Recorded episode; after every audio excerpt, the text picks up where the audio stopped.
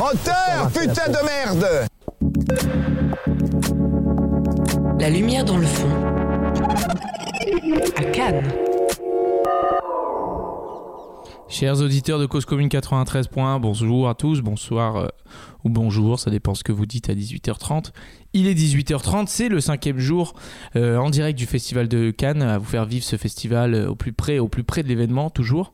Je suis seul pour l'instant, avec Baptiste bien sûr, puisque nous allons recevoir des spécialistes très spécialisés comme d'habitude, mais qui ont un petit souci de transport, une petite galère de dernière minute. C'est un des nombreux aléas du direct. Comme il peut arriver un peu partout, hein, même chez les grands professionnels. C'est pas très grave puisque on avait prévu de vous diffuser une interview euh, qui a été réalisée hier par la même équipe euh, que nous allons retrouver tout à l'heure.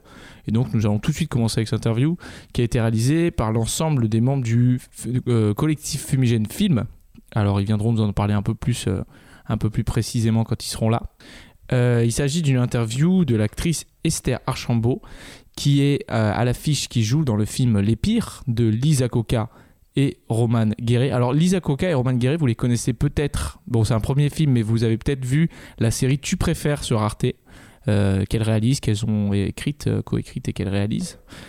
Et euh, le film est présenté dans la sélection Un certain regard au Festival de Cannes 2022, donc. Et je vais vous lire le synopsis parce que hier on a oublié de lire le synopsis. Alors à l'interview, des fois on parlait de trucs très précis, les gens étaient un peu, un peu, un peu au chou, c'est normal. Aux fraises, on dit d'ailleurs. Euh, c'est normal puisque j'avais pas fait le synopsis et je vais donner tout de suite le synopsis du film Les Pires. Euh, un tournage va avoir lieu dans la cité Picasso à Boulogne-sur-Mer, dans le nord de la France. Lors du casting, quatre adolescentes, Lily, Ryan, Mylis et Jessie, sont choisies pour jouer dans le film Dans le quartier. Tout le monde s'étonne, pourquoi n'avoir pris que les pires? Les pires, c'est donc ces, ces- ces jeunes gens qui sont considérés comme les pires dans le, dans le quartier, et qui vont pourtant avoir la chance de, de jouer dans un, dans un film. Et euh, voilà, notre équipe a rencontré Esther Archambault hier pour en parler plus en détail avec elle. Et on va s'écouter ça tout de suite sur La Lumière est dans le fond, sur Cause Commune 93. On se retrouve juste après ça. Putain, désolé, j'ai oublié de mettre le jingle dans le cartouche. Ah pétard, elle a pas mis de J'ai jingle. pas mis de jingle. Je vais le chanter le jingle. Tu peux le chanter? Je me rappelle plus. Super jingle, ça me permet de redire super jingle qui est signé par notre ami Ellie avec la voix de Juliette. Ellie, il faut aller voir ce qu'il fait. C'est Planète 27 composition. Il a fait aussi le générique, le super générique d'intro. Et là, il nous a fait tout un tas de, de super musique pour, euh, pour, le, pour notre, notre spécial festival de Cannes qui prendra fin donc euh, demain. Euh, ce sera la dernière émission en présence de l'équipe en tout cas. La lumière dans le fond. Rencontre.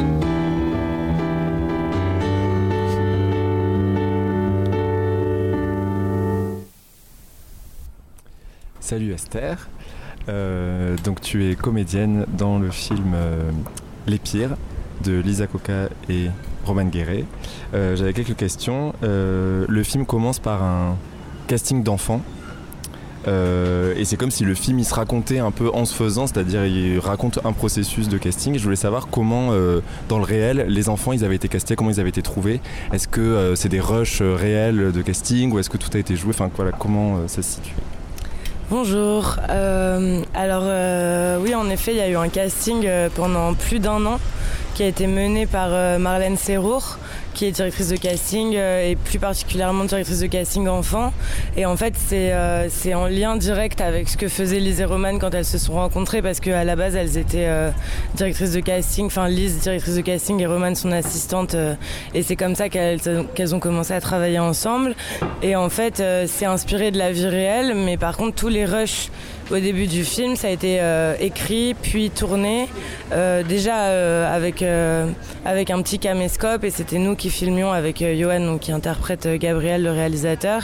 Mais euh, tout ça, c'est écrit, tout ça, c'est de la fiction. D'ailleurs, les, les rushs de casting filmés comme ça étaient beaucoup plus longs, et ils ont été vachement coupés au montage, parce que c'est vrai que c'est déjà assez costaud comme début de film pour commencer. Mais non, tout ça est complètement inventé. Et ils incarnent déjà leur personnage au début du casting. Notamment euh, Mélina qui joue euh, donc euh, la petite qui a l'étage de rousseur. Elle, est, est beaucoup moins timide dans la vie que, dans le film. Voilà. Et l'idée c'était aussi de faire de Jessie un, un caïd, ce qui n'est pas le cas aussi dans la vie. Voilà. Et du coup, dans ce type de plan, par exemple, il y a vraiment toute l'équipe derrière, même si c'est un dispositif hyper petit, il y a quand même les réalisatrices qui sont là, beaucoup de gens pour chapeauter ce, ce faux casting qui est en train de se faire. Ouais, c'est ça. Bah, faut savoir déjà que euh, que Lise et Roman, elles ont une manière euh, assez particulière de travailler. En fait, elles nous dirigent à l'oreillette. Donc, euh, peu importe euh, les comédiens, euh, les adultes, les enfants, on avait tous des petites euh, pépites dans les oreilles. Et elles, généralement, elles sont déjà, elles sont, elles sont plus loin sur le plateau, derrière le combo. Et en fait, elles nous guident par la voix et on a l'impression de les avoir vraiment bah, dans notre cerveau parce que c'est une voix qui est constante. Et euh, oui, donc elles étaient pas loin. Après, c'est vrai que le dispositif de tournage pour euh, les castings. euh, D'ailleurs, c'était la dernière, les toutes dernières scènes qu'on a tournées du film. C'était le dernier jour de tournage, parce que c'était peut-être le plus solide vu que c'est des plans séquences. Et oui, il y avait, une équipe, et on était en équipe réduite, il me semble. Enfin, évidemment, il y avait moins de monde, il n'y avait pas besoin du chef-op. Enfin, ils étaient jamais trop loin, mais c'est vrai qu'après, on a, fait beaucoup de prises de son avec l'ingénieur du son, Jean euh, pour enregistrer nos voix, vu que nous on était en off, mais qu'on était quand même derrière pour leur donner la réplique. Ok. Euh, toi, tu es présente deux fois dans le générique, en fait, à la fois en tant que comédienne, mais aussi euh, dans l'équipe casting.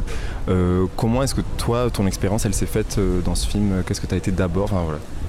Euh, bah, en fait, c'est, moi je connais Lise Roman depuis 5 ans Euh, et j'a- j'avais commencé à bosser avec elle sur Tu préfères, la série euh, Arte qu'elles ont faite. Et euh, sur, ce, sur ce, cette série-là, en fait, j'étais assistante euh, mise en scène et je m'occupais des enfants, enfin des ados qui sont dans Tu préfères. Et, et en fait, j'ai continué à bosser avec les filles après. Et quand elles ont commencé à écrire le, film et notamment le rôle de Judith, elles avaient pensé à moi euh, pour le faire, mais elles me l'ont pas dit tout de suite.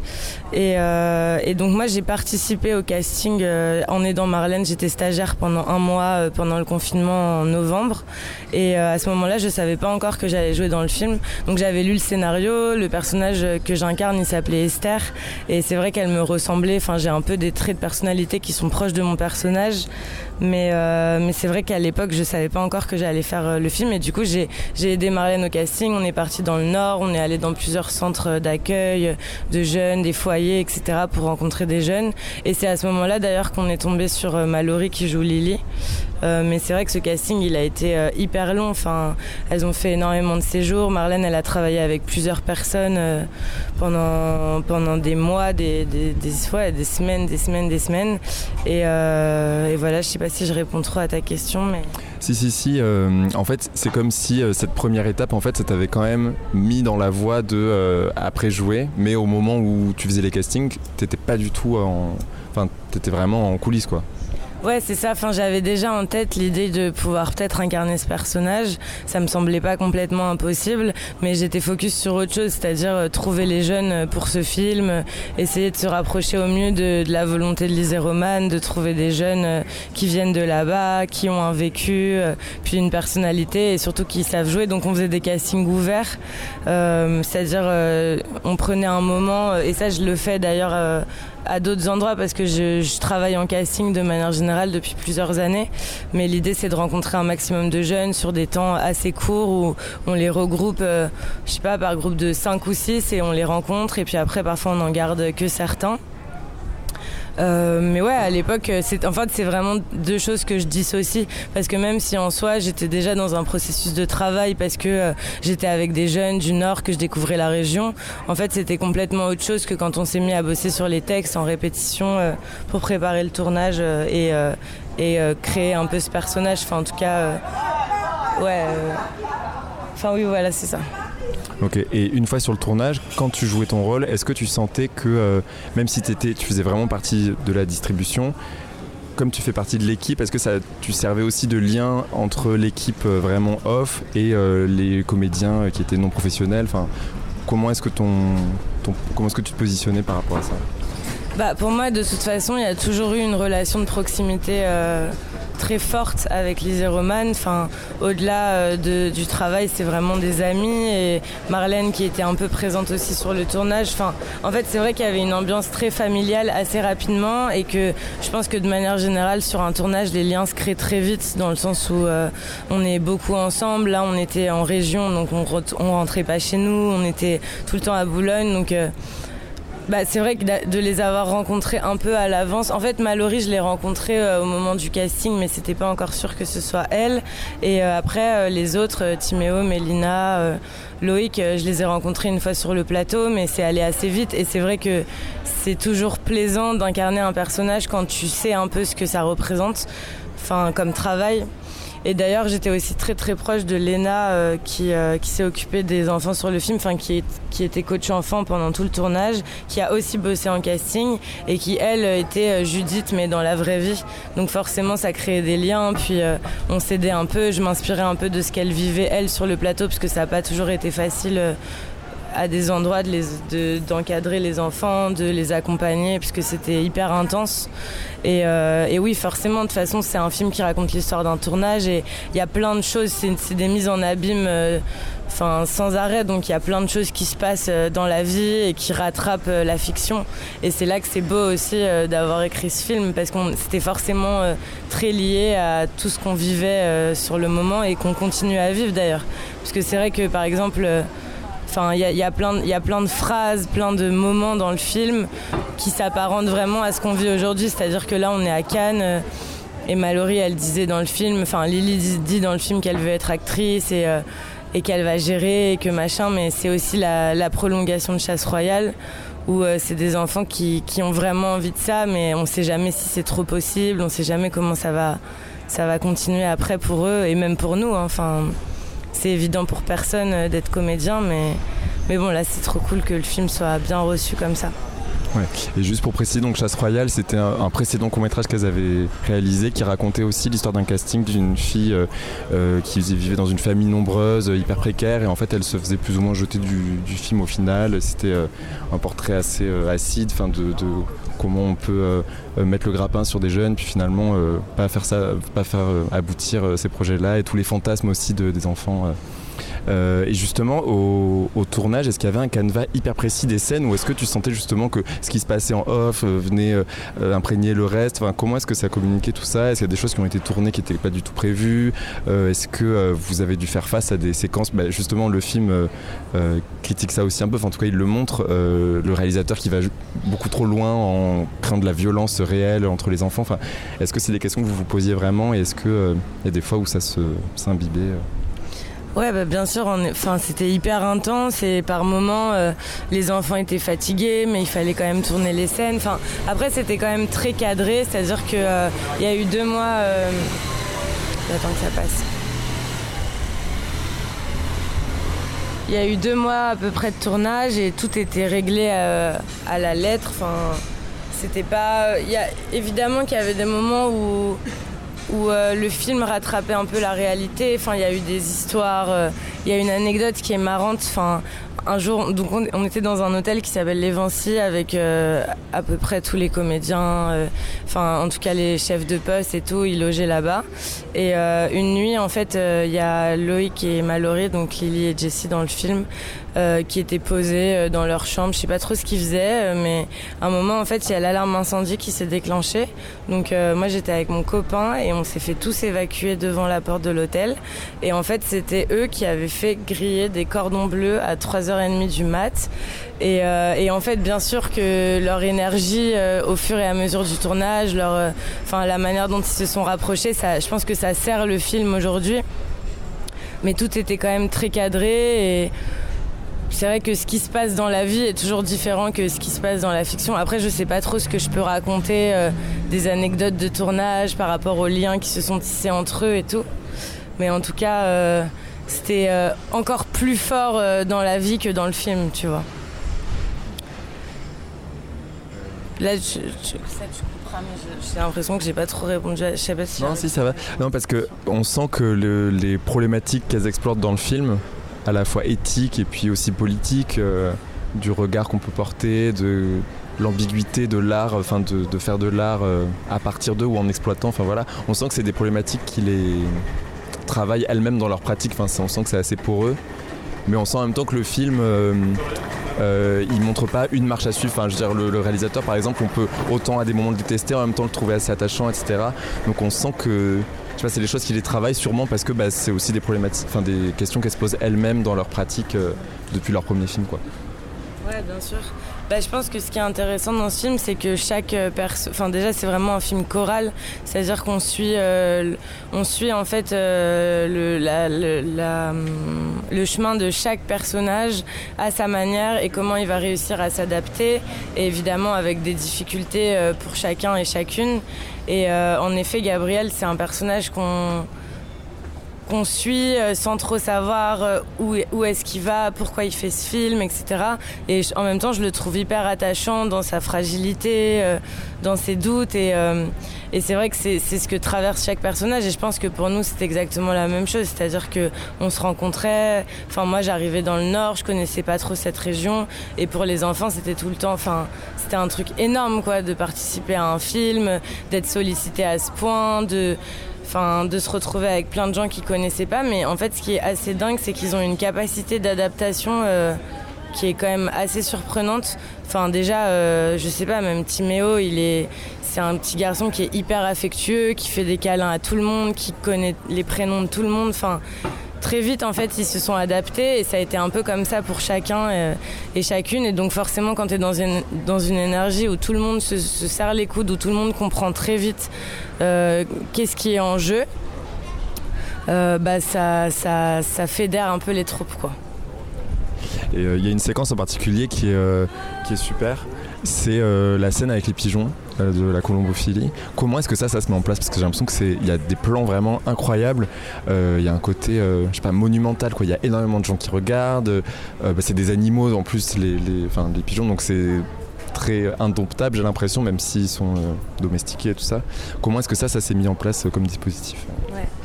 Bah, euh, en fait, les Zéromanes, elles avaient fait un documentaire sur la colombophilie. C'est un super, euh, c'est un super euh, docu euh, assez court, mais sur d'un point de vue d'un petit garçon dont le papa est colombophile. Et ça, je sais pas exactement. Comment elles ont décidé de le rajouter à leur scénario, mais c'est vrai que ça tenait une place assez importante et que c'était peut-être la scène la plus redoutée euh, pour le tournage parce que déjà c'était du one shot comme euh, dans le film dans le film. Et euh, donc elles ont elles ont contacté enfin en tout cas la production a contacté plusieurs centres de colombophilie. Et en fait il y a des pigeons qui ont été ramenés le jour du tournage. Et c'est des pigeons voyageurs. Donc en fait ils connaissent leur trajectoire et ils retournent euh, voir enfin ils retournent dans leur maison Enfin, après, je ne saurais pas exactement décrire euh, comment se passe euh, euh, tout le système de colombophilie. Mais en tout cas, euh, c'était une scène qui avait été assez préparée. Euh, Il y avait des caméras qui avaient été mises en place, etc. Mais je pense que la réaction des gens au moment de, cette scène, enfin tous les regards, euh, enfin montés dans le ciel et tout, bah, tout ça est complètement réel dans le sens où on était vraiment omnubilés. Enfin, c'était hyper impressionnant. Euh, Il y avait plusieurs personnes de la région, euh, en tout cas du coin, qui étaient venues assister euh, au spectacle. Et voilà, et quand tout s'est ouvert, euh, que tous les pigeons se sont envolés, on était tous comme ça euh, à regarder dans le ciel. Euh, c'était, hyper beau comme moment et c'est vrai que je suis d'accord. C'est une scène euh, qui apporte de la légèreté au film et, avec la musique de Sofiane Bamar, ça marche euh, hyper bien, je trouve. Mais c'est vrai que c'était impressionnant. Puis il y en avait quand même qui étaient sur le toit du camion et tout. Donc en termes de sécurité, c'est quand même une scène qui demandait de la préparation. Mais bon, j'ai l'impression que ça marche plutôt bien. Et du coup, une dernière question. Euh, toi, est-ce que c'est ta première expérience en tant qu'actrice Et euh, est-ce que tu aimerais continuer dans cette voie-là? Euh. Euh, alors moi en fait j'ai joué dans le film de Marlène Serrour donc qui a fait le casting de ce film en 2017. C'est un court métrage qui s'appelle Axe Majeur et euh, c'est comme ça que j'avais rencontré euh, Romane qui était assistante sur le film et après en fait on a continué à se voir, on a continué à bosser ensemble. Mais là en effet c'était mon premier euh, mon premier rôle dans un long métrage. Moi j'avais fait une formation de théâtre aux enfants terribles et, et oui j'ai vraiment envie de continuer avec aussi tout ce que ça représente enfin en termes euh, c'est vrai qu'il y a un truc comme je fais beaucoup de casting je sais euh, qu'il y a énormément de gens qui veulent être acteurs euh, actrices qui veulent en vivre et c'est pas un métier évident non plus mais c'est vrai que ce film ça me donne peut-être une bonne porte d'entrée pour la suite et on verra bien mais en fait je continuerai à faire à faire ce que je fais, c'est-à-dire du casting, de la mise en scène et, de la cuisine aussi, puisque j'ai passé un CAP cette année. Voilà. Mais oui, oui, euh, ça me donne carrément envie de faire d'autres tournages. euh, de continuer dans cette voie. Enfin, c'est trop bien de pouvoir incarner d'autres personnages et euh, là, c'est vrai que ce personnage, il était assez proche de moi euh, dans sa manière de se fringuer, de parler, euh, dans son rapport au monde, parce que Judith, c'est une, enfin, c'est une fille qui est féministe, qui, est, qui malgré euh, parfois un peu euh, son indélicatesse ou euh, ses bourdes, fait tout pour euh, mener à bien ce, ce- son, son rôle sur ce tournage. Et, euh, et c'est vrai que ça me ferait, euh, ça me ferait trop plaisir d'aller voir ailleurs, d'aller dans d'autres registres. euh, on verra bien ce que ça, ce que ça raconte par la suite. Trop bien, bah, merci beaucoup Esther pour le film Les Pires. Allez, moteur Cause commune, la voix des communs. C'était donc l'interview d'Esther Archambault qui joue dans le film Les Pires, euh, sélectionné euh, dans la sélection Un certain regard, un film de Lisa Coca et Roman Guéret. Une interview menée par l'équipe qui m'a rejoint depuis, qui a réussi à, arriver. Euh, donc on va les présenter. puisque nous avons autour de la table une équipe complètement inédite, constituée de gens qu'on n'a pas eu pour l'instant dans ce festival de Cannes, qu'on a eu dans l'émission. Kenza me regarde avec, en fronçant les sourcils, oui, qu'on a déjà eu dans l'émission, mais pas euh, ce festival de Cannes. Nous avons autour de la table donc Charlène, dont c'est la première émission, Charlène. Toi, t'as Oui. jamais fait? Et non, je. Ah. Donc toi, tu es critique, écrivaine, autrice notamment de la représentation de l'examen prostatique dans le cinéma péruvien. Exactement, oui. Super. Très intéressant, je vous invite à aller voir. Nous avons aussi Paul. Bonjour Paul. Enchanté. Paul, toi, tu es critique, auteur et journaliste chez Cinéma et Semi-Remorque. Exactement. Superbe revue. Nous avons aussi Kenza. Bonjour Kenza. Bonjour. Kenza, toi, tu es critique, théoricienne et présidente du festival Drift et Travelling. Ah, ça a changé depuis la dernière fois. Ouais, bah c'est une nouvelle casquette, il y en a plusieurs. L'émission est toujours réalisée par le super Baptiste. Bonjour Baptiste, ça va? Attention Baptiste, Ouais, ça va super. Comment ça se passe ce festival Baptiste pour bah, l'instant? bah, Très bien, très, très bien. Toi Baptiste, Ouais. tu es réalisateur et tu es notamment réalisateur du podcast de cuisine Comment cuisiner sans aucun aliment. super podcast. Ouais. Après sans couteau, mais ça a pas marché. Euh, il va être question aujourd'hui de plusieurs films. On a vu des films différents. Pour la première fois, il y a un film dont on va parler que moi j'ai pas vu, que j'ai pas réussi à voir parce que c'est le, bah, le cirque canois. C'est difficile de tout voir et d'aller voir tous les films parce qu'il y en a beaucoup. Il y a beaucoup de choses différentes. Il y a des TER qui arrivent pas à l'heure aussi, qui arrivent en retard. Ça c'est un autre facteur euh, qui m'empêche d'aller voir certains films. Et notamment Les Amandiers de Valéria Bruni Tedeschi que j'ai pas vu, mais on a trois personnes autour de la table qui l'ont vu, donc il y aura déjà plein de choses à dire. Euh, il va être aussi question de La Montagne de Thomas Salvador. Donc, euh, pardon, Les Amandiers, c'est en sélection officielle. Ouais. Et La Montagne de Thomas Salvador, c'est la quinzaine des réalisateurs. Euh, donc, bah écoutez, on va commencer avec ce dernier, puisque c'est le premier film qu'on a vu de la journée, puisqu'on l'a vu 8h30. à 8h30 euh, au théâtre de la Croisette. Toi aussi, Baptiste, tu l'as vu, euh, La Montagne, non? Et ben oui, avec toi en plus. C'est Oui, oui. Dans la même salle, on a pris le même TER. C'était toi le mec chelou à côté, j'avais oublié, c'est vrai. La montagne de Thomas Salvador, qui est un deuxième film après euh, Vincent n'a pas d'écailles. Mhm. C'est un film euh, de et avec Thomas Salvador, puisque Thomas Salvador interprète le premier rôle. Il avait déjà euh, joué dans ses courts-métrages, il avait déjà joué dans euh, Vincent n'a pas d'écailles, son premier film, il semble, non? Et, Oui, ouais, ouais, il était dedans C'est aussi, ouais, c'est ça. Euh, donc là, le film est présenté à la quinzaine des réalisateurs. Euh, c'est un film qui parle d'une montagne, en gros. C'est euh, l'histoire de Pierre, ingénieur parisien, qui se rend dans les Alpes pour son travail et qui est irrésistiblement attiré par, les mon- par la montagne. Il s'installe en bivouac en altitude et décide de ne plus redescendre. Euh, là où il fait la rencontre de Léa, interprétée par Louise Bourgoin. Je savais pas du tout qu'il y avait Louise Bourgoin dans le Mhm. film. Je sais pas si Mhm. vous Ouais, saviez. Pareil, ouais, m'attendais à un truc en plus où il va voir quelqu'un qui se retourne et c'est Louise Bourgoin. Je m'attendais pas- Enfin, elle joue un personnage, mais c'est c'est Louise Bourgoin dans le film. Il rencontre donc Léa et découvre de mystérieuses lueurs dans le film. Euh, donc sans trop en dire, c'est un film euh, euh, bah, un petit peu naturaliste au premier sens du terme, puisque c'est donc ça se situe dans cette montagne dans les Alpes. Le réalisateur, on a eu la chance après d'assister à une question, une session de questions-réponses. Et en fait, Thomas Salvador, c'est un, réalisateur qui est aussi passionné d'alpinisme et de montagne. Et il a toujours hésité entre faire les deux, faire du cinéma et faire de l'alpinisme. Et il a toujours eu un peu le souhait de, faire ce film depuis très longtemps, l'histoire d'un homme qui, euh, qui, serait passionné par la montagne et qui n'arriverait pas à redescendre, et qui s'installerait, qui vivrait là, C'est un film euh, qui prend son temps un petit peu, on va dire, par certains moments. C'est euh, bah une histoire d'ascension au sens premier du terme.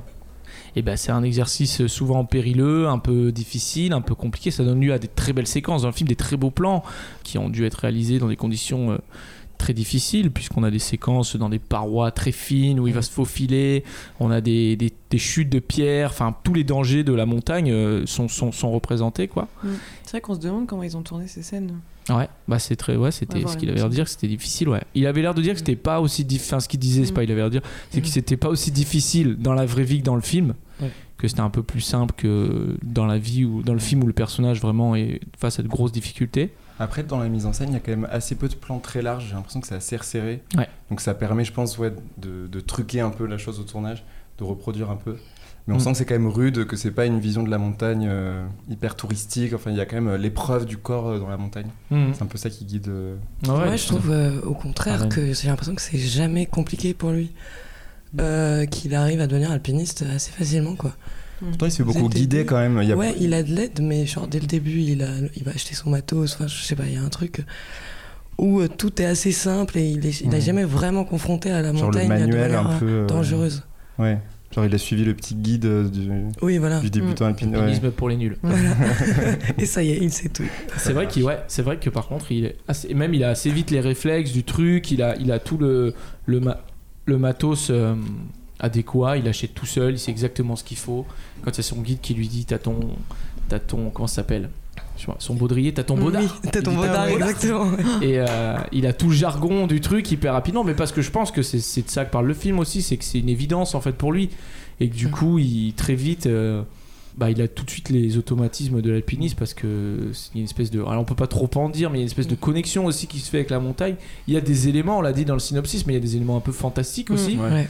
Je sais que ça a beaucoup surpris dans la séance. Il y a pas mal de gens qui sont partis en vrai euh, quand le Ouais. film il prend des allures un peu fantastiques. Même des gens qui riaient aussi. C'était assez étrange de Ouais. voir des réactions. Oui, euh, c'est vrai. ouais. Ah ouais, le, le trop film il a pris une ampleur un peu comique d'un coup. Les Ouais. gens, c'est- ça les amusait beaucoup. Ouais. Pourtant, c'était chaleureux. Je pense que c'était pas un rire euh, moqueur ou euh, choqué, mais c'était une espèce de surprise un peu. C'est vrai que le film euh, dit pas trop son nom. Enfin, au départ, ouais, on imagine que c'est vraiment un truc euh, plutôt du côté du documentaire, euh, un film euh, environnemental et tout ça. Et après, il l'intègre euh, dans le scénario. Moi, j'ai bien aimé ce, ce virage un peu fantastique parce que tu, en fait, ça justifie presque l'attente du début du film où tu sais pas trop vers où ça va. C'est parce qu'en fait, tout converge vers quelque chose qui est très inattendu, qui est un peu surnaturel.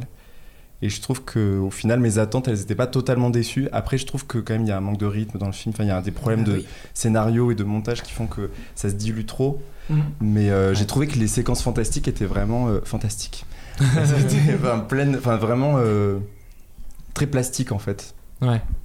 Ouais, ouais, bah c'est, c'est, c'est vrai qu'au tout début, moi je me suis dit, mais attends, ça va être que lui qui gravit une montagne. euh, parce qu'au début, il part, Ah ouais. il fait ça, on est euh, enfin, dans- au plus proche du réel, quoi. Et en fait, après, déjà, je savais pas qu'il allait redescendre. En fait, il fait des allers-retours euh, incessants. Il dort dans la montagne, mais la journée, il descend. C'est là qu'il fait la connaissance donc, de, de Léa, interprétée par Louise Bourgoin. Et aussi. euh, Ah, parce que pour toi, le, restaurant, il est en bas de la montagne non, enfin, il est pas en bas de la montagne, il est en altitude, mais je veux dire, dans la journée, il revient un peu se mêler euh, aux gens et tout, quoi. Ouais. Mais, euh, mais il, est, il est pas en haut d'un. je sais pas. Oui, il doit quand même prendre le, la cabine là. Pour ouais, aller, euh. Notamment, ouais. Téléphérique. Et- Tout à fait, on a des connaissances. C'est pour ça elle est passionnée de téléphérique et il n'y avait pas assez de scènes de téléphérique. C'est ça, pour ça m'a un peu frustré. Tire fesse, on aurait aimé. Mais euh, et on voit, ouais, il y a des moments où il redescend, il est contraint de redescendre euh, parce qu'il se blesse à un moment donné. Donc il a des difficultés quand même, mais bon, c'est pas une méga Oui, blessure, mais bon, il a C'est histoire de blessure. dire. Et, et il, est en- il est comme un animal en cage, il peut pas, il doit retourner euh, tout de suite en montagne, quoi. Et euh, il y avait un truc qui était assez intéressant en conférence de, en conférence de presse. Ah, j'ai l'habitude des conférences de presse pour ça. Dans la session questions-réponses, euh, il disait qu'en fait, au tout début, dans le scénario, c'était plus l'histoire de quelqu'un qui pouvait pas physiquement redescendre et qui oui, était bloqué ça. sur la montagne. Et que ça avait évolué vers ça. Et du coup, peut-être Charlène, c'est un plus film qui t'aurait plus plu, peut-être. Alors quelqu'un qui est bloqué sur la montagne, qui peut pas Mais redescendre. non, pas du tout. Au contraire, moi j'aimais bien l'idée de ce mec qui arrive pas à redescendre, mais de manière psychologique, qui, euh, qui est bloqué, euh, qui refuse de descendre. Parce qu'il disait que c'était ça aussi l'idée, euh, l'idée qui a porté le scénario après. C'était vraiment quelqu'un qui refuse de, de redescendre dans la vallée, qui est bloqué en haut. Mais justement, moi je trouve que le personnage, on en parlait avec Paul tout à l'heure, est assez peu caractérisé. On n'est pas trop avec lui, on n'est pas très empathique et en fait, euh, qui redescendent ou qui redescendent pas. Voilà. Ouais.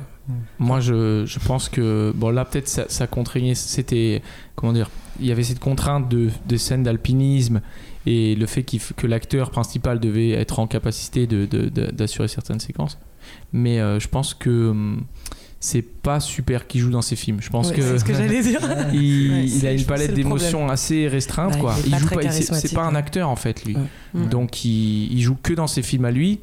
Il a parlé de ça euh, aux questions-réponses, justement. Ouais, il a dit qu'il avait toujours euh, joué dans ses trucs, ça lui plaisait, qu'il se voyait pas quelqu'un d'autre le faire, quoi. Mm.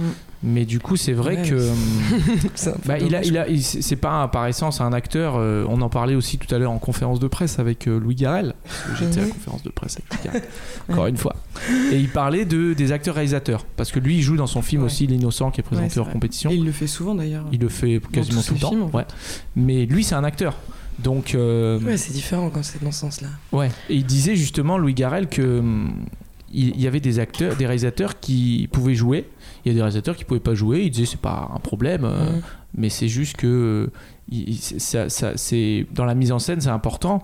Et c'est vrai que euh, Thomas Salvador, euh, bah il fait que ses films à lui et il écrit donc un personnage pour lui. Et c'est vrai que du coup c'est un personnage bon, un peu timoré, un peu éteint, mais qui moi j'ai pas eu d'empathie pour Ouais, ce bah, personnage quoi En parce fait, que je trouve que c'est encore plus important dans un film comme celui-ci où il y a beaucoup de plans contemplatifs, de Ouais, montagnes et tout. Donc c'est là qu'il faut un personnage où, en disant rien, il faut qu'il dégage quelque chose. Et là, c'est Mm. pas du tout le cas. En plus, ils insistent, enfin Naïla Guiguet, du coup, qui a co-scénarisé le film avec lui, Mm. euh, Ouais. insistait sur le fait qu'ils avaient, ils avaient euh, l'écriture vers une approche plus psychologique. Et justement, je trouvais ça très étonnant parce que j'ai l'impression que c'est pas du tout ce qui les intéresse. euh, ah ouais non. Euh, dans, dans l'approche du film. Enfin, pas du tout des questions d'émotion ou des questions même ouais, de, de psyché. Enfin, c'est un type hyper opaque, tu Mm. disais antipathique et tout ça. Mm. Donc, euh, je n'arrive pas trop à comprendre euh, comment. Même, on dirait que c'est voulu parce que même les dialogues avec euh, donc Louise Bourgoin, je sais plus le personnage, le nom du personnage, Léa, euh, ils sont très plats et d'ailleurs ça Ouais. faisait rire la salle parce que c'est un peu voulu, Ouais, j'ai l'impression. C'est un style de. un style ouais. de, de- de dialogue où merci de rien. Mm. Ouais. Enfin, vraiment, c'est. Bah après ils auraient pu aller dans ce truc en faisant un espèce de personnage Jacques Tati, un espèce de silencieux, euh, de mec un peu bizarre et tout, mais non en fait. Puis je veux dire même cette relation, euh, ce- ce- cette espèce de coup de foudre qu'ils ont l'un pour l'autre sans trop en dire, bah, il, a- il arrive. euh, il a, voilà, il arrive dans le sens où leur relation évolue pas vraiment en fait, dans le sens où euh, comment dire, il, il, il parle pas beaucoup au début, il parle pas beaucoup à la fin. Je veux dire, il, Mm. il, Mm. il, il, il- le- il évolue pas dans sa relation avec elle, il va pas, et- ni dans son rapport avec la montagne, quoi. Et je me disais, si on avait eu euh, un acteur euh, qu'on apprécie ou quelqu'un Mm. qu'on aime bien, euh, style, euh, je sais pas, euh, je sais pas, un acteur qu'on aime bien, euh, Laurent Ronac de Camping Paradis, par exemple, un mec comme ça. Et euh, Non, mais des acteurs de chez Guiraudy, par exemple, tu vois, des types qui ont des, physiques un peu, genre Damien Bonnard ou des gens comme Ouais. ça, tu vois. ouais, Parce que ça m'a un peu rappelé les films de Guiraudy, l'approche de la, enfin, la perception Mhm. de la nature comme ça. euh, Sauf que Guiraudy, il, a- il apporte quelque chose d'absurde en même temps d'hypersexuel. Enfin, il, développe vraiment son regard, alors que là, on dirait que son regard, il est assez euh, neutre, un peu blanc, quoi, qui est un truc très euh, à plat. Et c'est pour ça que du coup, moi, c'est vraiment les scènes euh, euh, fantastiques qui m'ont qui m'ont marqué. Enfin, où je me suis dit, ah, quand même, il y a, euh, je sais pas, de l'inventivité, quoi. Il y a des, des- des trucs des- presque expérimentaux, des trucs de métamorphose qui sont vraiment. euh, euh, Mm. Enfin, ils se désintègrent et c'est que, que des, des, des errances d'image. Enfin, c'est pas du tout euh, Ah ouais. réaliste, quoi. ouais, ouais. Non, non, il y a des vrais, par contre, il y a des vraies propositions visuelles, il y a un truc vraiment différent. Mm. Le film, il prend un virage. euh, Bon, c'est pas non plus euh, d'un coup, il y a des extraterrestres qui attaquent, quoi, mais je veux dire, il y a un truc un peu différent. Euh, qui arrive et c'est là qu'il y a des gens qui n'ont pas suivi quoi qui ont été lâchés quoi comme on Mais, disait mais à ce moment-là, c'est hyper beau, mais je trouve que du coup, c'est un peu euh, beau, mais on n'arrive pas à comprendre de, de Ouais, quoi c'est la métaphore en fait. Ces trucs, je sais pas ce que vous vous êtes Ouais. raconté. Parce que Bah- si on- je sais pas si on peut parler vraiment de ce qui se passe euh, en détail. on peut peut-être un peu dire qu'en fait euh, ouais. voilà il y a des espèces de créatures Créatures, euh, qui, qui comme des braises, seules à peu. voir ouais, Ouais. qui Ouais. sont Et, sous la glace. Moi j'ai mis longtemps à comprendre que c'était un truc fantastique au début je me disais ah, bah, c'est de la lave euh, normale Ah ouais. qui voit ouais je sais pas je, me dis, je connais pas du tout les Alpes donc je veux dire ça se trouve. et euh, Et par contre, après, en fait, il fait un peu corps avec la montagne au sens littéral du terme. Quoi. Ouais. Il va un peu fusionner un petit peu avec la montagne, on dira pas exactement comment. Et, Après, et il y a cette moi, je trouvais que dans le propos, c'était c'était intéressant ça. C'est-à-dire qu'il y a, il y a- il, il a un espèce de lien avec la montagne que personne comprend. On voit à un moment donné, il y a son frère, ses frères Mhm. et sa, sa mère qui viennent pour le chercher parce qu'il est en train de tout abandonner sa vie à Paris. Et il y a un lien, il y a un truc et il peut pas expliquer, eux, ils comprennent pas.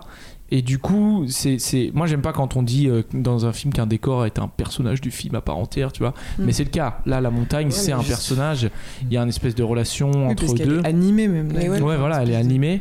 Et donc, du coup, le- moi, je trouvais ça, dans le propos, hyper intéressant, le fait qu'il fasse corps avec la montagne et qu'il il y a un truc euh, entre deux qui les lie vraiment. C'est beaucoup plus une histoire d'amour entre lui et cette montagne Mm. qu'entre lui et le personnage de Léa, quoi. Ah oui, oui. Ouais. Bah, qui est euh, un peu gratuit ce personnage. Ouais, elle est, elle est un peu Ouais. sous-exploitée parce qu'au Ouais. final, c'est quand, même, elle- c'est quand même un personnage assez fort qui va plus ou moins le. Pardon, c'est un, c'est personnage euh, qui va plus ou moins le sauver, enfin en tout cas qui, a- qui, qui agit vraiment euh, euh, dans l'arc narratif quoi, du personnage. C'est quand même, un- enfin c'est pas seulement le love interest, je sais pas, enfin tu vois, elle est pas Ouais. reliée à un truc. Et je trouve que quand même elle est assez sous-exploitée et je, sais pas.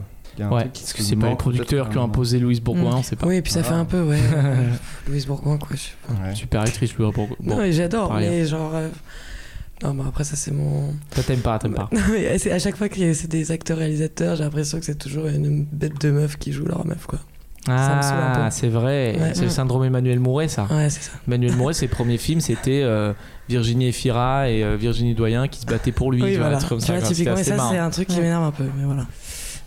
Bah écoute, écoute tu, tu voudrais qu'il prenne euh, quelqu'un d'autre, quoi. Quelqu'un mais- qui lui ressemble. C'est vrai que lui, il a, il est- il- il a l'air plus âgé qu'elle Oui, aussi. déjà, il quand fait même, hein. beaucoup plus âgé, je trouve. Mm. Ouais, Oui, il a la quarantaine. ouais. ouais, ouais, donc euh, voilà. Ouais, Déjà, quelqu'un de son âge, c'est bien. Oh, elle doit avoir la quarantaine aussi, non, Louise Bourgoin Ouais. Franchement. Je sais pas. Mais euh, ouais, bah après, euh, le personnage de Louise Bourgoin est intéressant, mais c'est vrai qu'il est pas trop exploité, Mm. quoi. Vraiment, il aurait gagné à peut-être qu'elle, elle ait un peu plus de. Parce qu'en fait, on, c'est une restauratrice en fait qui a un restaurant. Lui, il s'arrête là euh, pour manger par moment. Et bah c'est tout en fait. Enfin, elle a- elle a- non mais c'est vrai, elle a un fils. Mais après c'est vrai qu'on sait pas trop ce qu'elle est, qui elle est, Mm. quel est ce rapport. À un moment donné, il propose de venir dans la montagne avec elle, elle dit non, on sait pas pourquoi. Enfin, on, enfin, Ouais. on peut- C'est vrai peut- qu'ils ont essayé de lui faire une personnalité un peu froide au début où elle parle à ses, euh, ses employés, c'est un peu la chef de cuisine, Ouais, ouais, un ouais. peu rustre. Et en fait, j'ai l'impression qu'elle le tient très peu de temps, ce truc-là. Donc euh, Mm. d'un seul coup, elle change complètement, elle est beaucoup Mais plus. elle a un enfant? Attends, je dis n'importe Ouais, c'est ça, un un enfant. Ouais, ouais. Donc, même, Martin, elle est d'ailleurs. un peu. euh, J'ai super mémoire des prénoms. Vas-y, je t'en prie, Pierre. Non, mais en gros, je, je trouve ça. Enfin. Ouais, il y a un truc sous-exploité parce que c'est une femme qui a un métier avec un enfant. Enfin, elle a un entourage, elle est euh, caractérisée par plein de choses autour d'elle, alors que lui, c'est un personnage juste qui quitte son travail, et qui, enfin, qui s'isole et qui euh, se, se- qui coupe en fait tous les liens avec son entourage. Alors que elle, elle est riche de pas mal de choses, mais euh, on sent que c'est pas du tout ce qui l'a intéressé, ce côté euh, faire des fiches de personnages hyper complexes avec des trucs de relations, Ouais. pas du tout quoi. Ouais.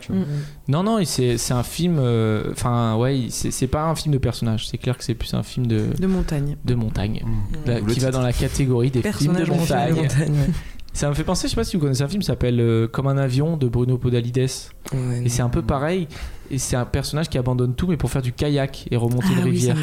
Et ça, c'est beaucoup plus comique et tout. Il va beaucoup plus Ouais. dans cette corde comique Oui, du mec qui veut faire du kayak et tout, quoi. Bref, Et c'est vrai que dans les bon films film. de montagne, justement, en général, la montagne est vachement sacralisée. euh.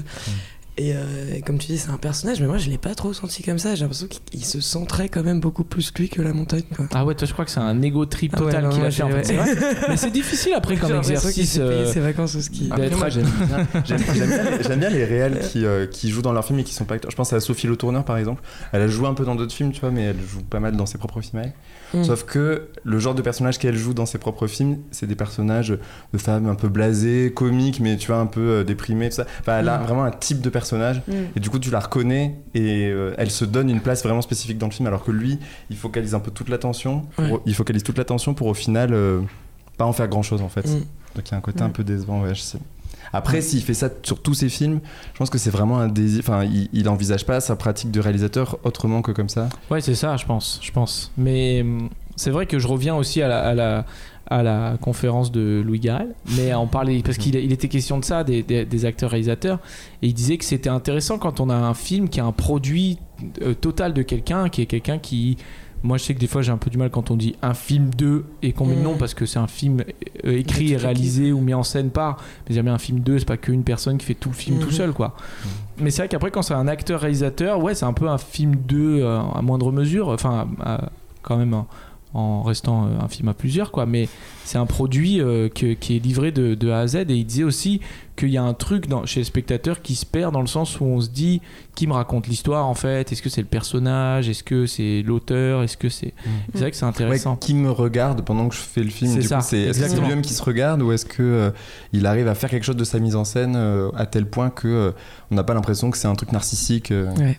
Ouais. c'est un défi quand même Mais après, c'est vrai que dans le cas de Louis Garrel, euh, c'est un acteur qu'on connaît qui va Mm. après faire des films, se mettre en scène. Mm. Donc peut-être ça fonctionne plus qu'un mec qui arrive, euh, qui écrit et qui réalise ses films, qui joue dedans. Mm. Et qui, parce que moi au début je me disais mais c'est qui ce mec? Parce que moi je connais tous les acteurs français du monde, Ouais. enfin, de France. Et euh, au début j'ai- je me suis dit mais c'est Vincent Delerme. Moi je croyais que Ah c'était oui, c'est trop marrant, c'est Vincent Delerme. Mais après, je me dis, mais non, mais il est, trop, il est tout petit, Vincent Delerme. Mais lui, il a l'air assez grand comme gars et tout. Mais, mais euh, Moi, et après, c'était pas. j'ai- Jusqu'au générique, je me dis, c'est Ah qui oui, ce mec alors? Et après, ah mais c'est ah, pour c'est ça Mais après, j'ai pas trop ressenti l'aspect euh, ego trip, quoi. Non, mais pas forcément, mais c'est. Non, mais que- encore une fois, pour moi, là, les films. euh, Enfin, jouer le silence, parce que c'est presque très silencieux, il y a Ah très ouais. peu de dialogue, C'est le, film truc le la plus solitude. difficile, je pense, pour Mm. un acteur. Et Mm. en fait, quand t'es pas complètement acteur, enfin, c'est. Oui, puis je pense que le sens aussi de jouer euh, dans ses propres films, c'est aussi de diriger à l'intérieur du film où tu es avec des gens Mm. et du coup tu diriges vraiment euh, Mm. le film de l'intérieur. quoi. Alors que quand Ouais. tu es seul, tu te mets en scène toi-même seul. Enfin, il y a un truc qui est plus moins Ouais. évident, je pense. Bah ouais, et puis, et puis après, quand il est seul euh, dans la montagne, il, va, il peut se filmer que lui, quoi. Enfin, il y a des bah très beaux plans ça. de montagne, hein. Ouais. C'est pas la même chose, je trouve. Mais, euh, mais il y a des très beaux plans de montagne, ouais. Mais, mais c'est vrai que quand il fait les ascensions tout seul et tout. Après, peut-être que le fait que, ouais, il, il- y a très peu de personnages dans le film, en fait. Il y a Ouais, ouais. Louise Bourgoin, lui, qui a Ouais, son frère, un des frères, frères, euh, ouais. et qui un qui est interprété par un jeune acteur qui s'appelle Andranik Manet, Oui. qu'on connaît bien. Euh, qui- C'est acteur de Siverac, non? Ouais, c'est ça, qui a joué dans le film en de Jean-Paul coup, trop bizarre. qui, a- qui est en roux, blond, ouais, qui a trois, Oui, trois, qui- trois lignes de dialogue qui par sera contre. dans hein. le. Je crois que t'as jouera trois couleurs Dynasty dans la série NTM euh, qui va sortir. C'est vrai? Ouais. Ah. Voilà.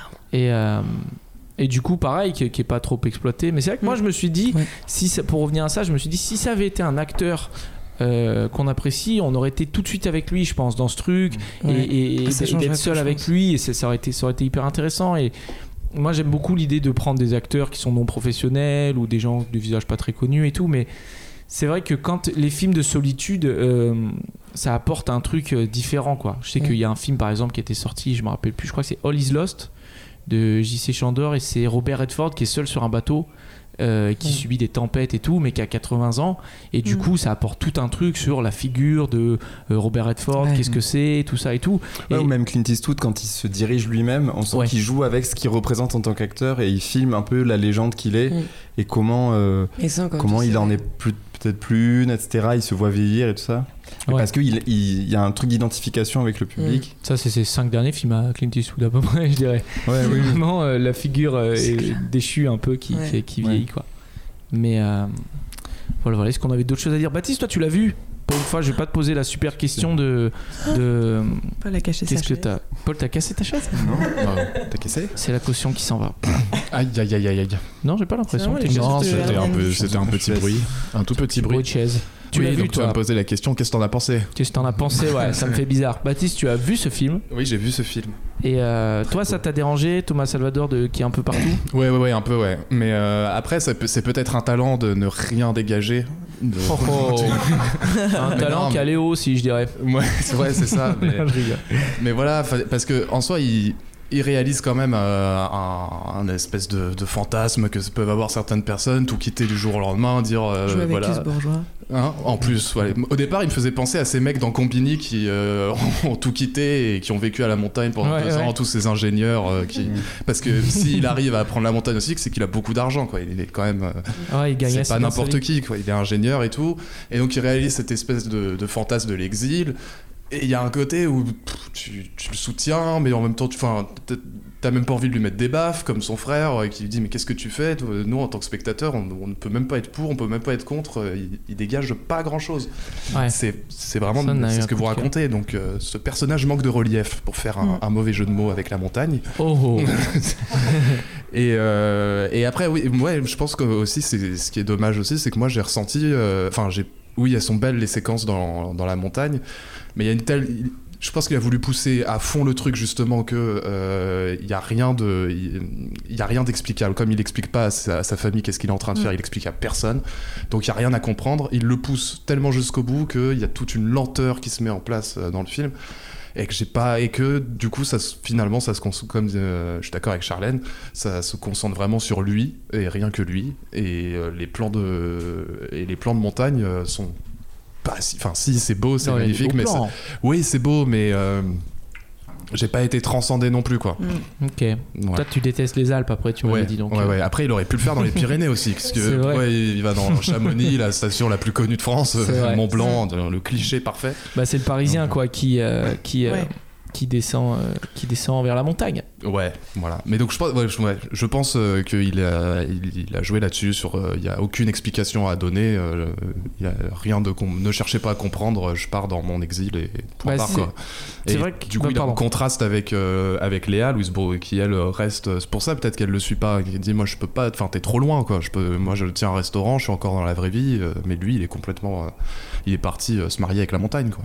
Bah, c'est un film sur l'aliénation, mais sans la folie, quoi, en fait. C'est un film sur l'aliénation, mais euh, consenti. euh, Enfin, il, est, il est pas en craquage complet. Il euh, voit quand même des créatures. euh, Oh, mais alors, est-ce que c'est c'est une hallucination? Toi, tu l'as pris comme une hallucination, non, ça? je pense, bah, je pense dans les films de fantastique, comme, enfin, avec une portée fantastique, il y a toujours un peu un double truc de euh, soit le mec est en train d'avoir des visions réellement, tu vois, au premier degré du truc, soit euh, bah, c'est une métaphore. Mais ce que, le problème pour moi, c'est que c'est une métaphore que j'arrive pas à comprendre. Ouais. Et quand tu pars dans le fantastique, ce qui est toujours intéressant, c'est que justement tu t'éloignes du réel, mais t'en parles d'une façon, euh, tu vois, on pourrait le résumer en une phrase. Qu'est-ce que ça raconte finalement Et là, c'est pas le cas, je trouve. Mais moi je C'est assez avait, artificiel. il avait besoin de quelque chose pour finir son scénario qui allait pas très loin non Oh plus. là quoi. là là là. Mais non, mais c'est Attendez, mais vous êtes en train d'envoyer des Il- torpilles là. voilà, Eh, c'est un mec- alpiniste, arrive à vous défoncer. hein. Ouais. mais il- franchement, il, il aurait mis une GoPro euh, sur lui-même en train de gravir la montagne, le film aurait été très bien. hein. C'est vrai que des fois, je me suis dit, mais c'est un, c'est un, un, un spot de pub Quechua qu'on regarde là. Ouais, parce que ouais, ouais. sont Avec tous en super Quechua, matos. super matos. Il dit, t'as ton bodard. Mais c'est super Ouais. bodard, c'est tout le bodard euh, dispo chez les quatre. t'as ton pic, t'as ton Et- modard. Mais oui, donc en, soi, l'histoire ne va pas très loin non plus. Euh, un gars qui Ouais. s'exile dans la montagne, ok, ok, et alors? Donc, euh, il a dû trouver euh, quelque chose pour. euh, mais ça, après, ça passe, hein. Ça passe. Un avis de Baptiste. Ils vont le mettre sur la fiche, je pense. Ça passe, Baptiste, la lumière dans le fond. Ça va être leur argument marketing premier, je pense. Trois petits points. Ah, il a une réponse, Baptiste. Non, mais après, bravo d'avoir fait ce film, euh, parce que c'est son deuxième, euh, est, il est très sympathique. euh, Il est bravo très à lui, sympathique. quoi. Bon, ça- Ça, ça joue beaucoup. Mais euh, pour revenir sur cet aspect de fantastique, on, on précise qu'aussi euh, il y a du fantastique dans le ciné, du fantastique dans le cinéma de et, de la dyslexie aussi un petit peu dans le cinéma de Thomas Salvador, puisqu'avec son premier film Vincent n'a pas d'écaille, c'était l'histoire d'un premier, le premier film français de super-héros. Et c'était un film sur un, un jeune homme, bon, un jeune homme, un homme, Tom, parce que c'est lui, euh, qui, euh, qui développe des pouvoirs. euh, Ah oui. mais c'est un film sans budget donc la plupart des choses qu'il fait sont montrées hors champ quoi et c'est plein de petits superfluges comme ça où il fait des sauts hors champ avec Vimela Laponce encore une fois une, une, une actrice un peu plus jeune que lui qui joue son, son love interest mais donc il y, a- il y a toujours du, du, du fantastique dans le Mais euh, c'est tout. j'ai l'impression qu'on est quand même dans une génération de jeunes cinéastes où le fantastique est pas mal euh, présent.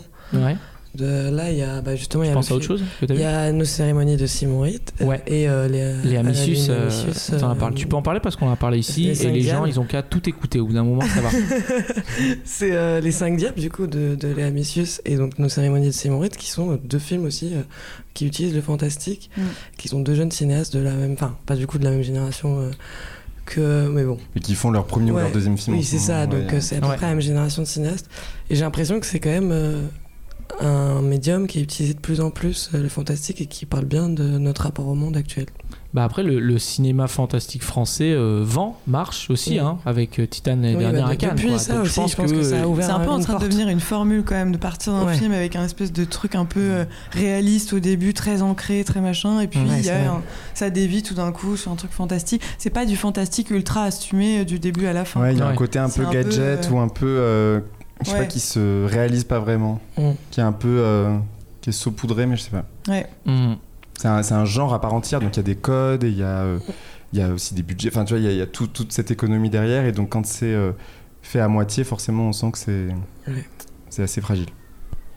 La montagne de Thomas Salvador présenté à la quinzaine des réalisateurs. Est-ce que vous avez vu d'autres films dont vous voudriez parler? Baptiste, toi tu as vu... Alors moi je vais parler, j'ai vu L'Innocent de Louis Garrel avant de te donner le micro parce que euh, c'est, c'est un- il faut que je te donne mon micro.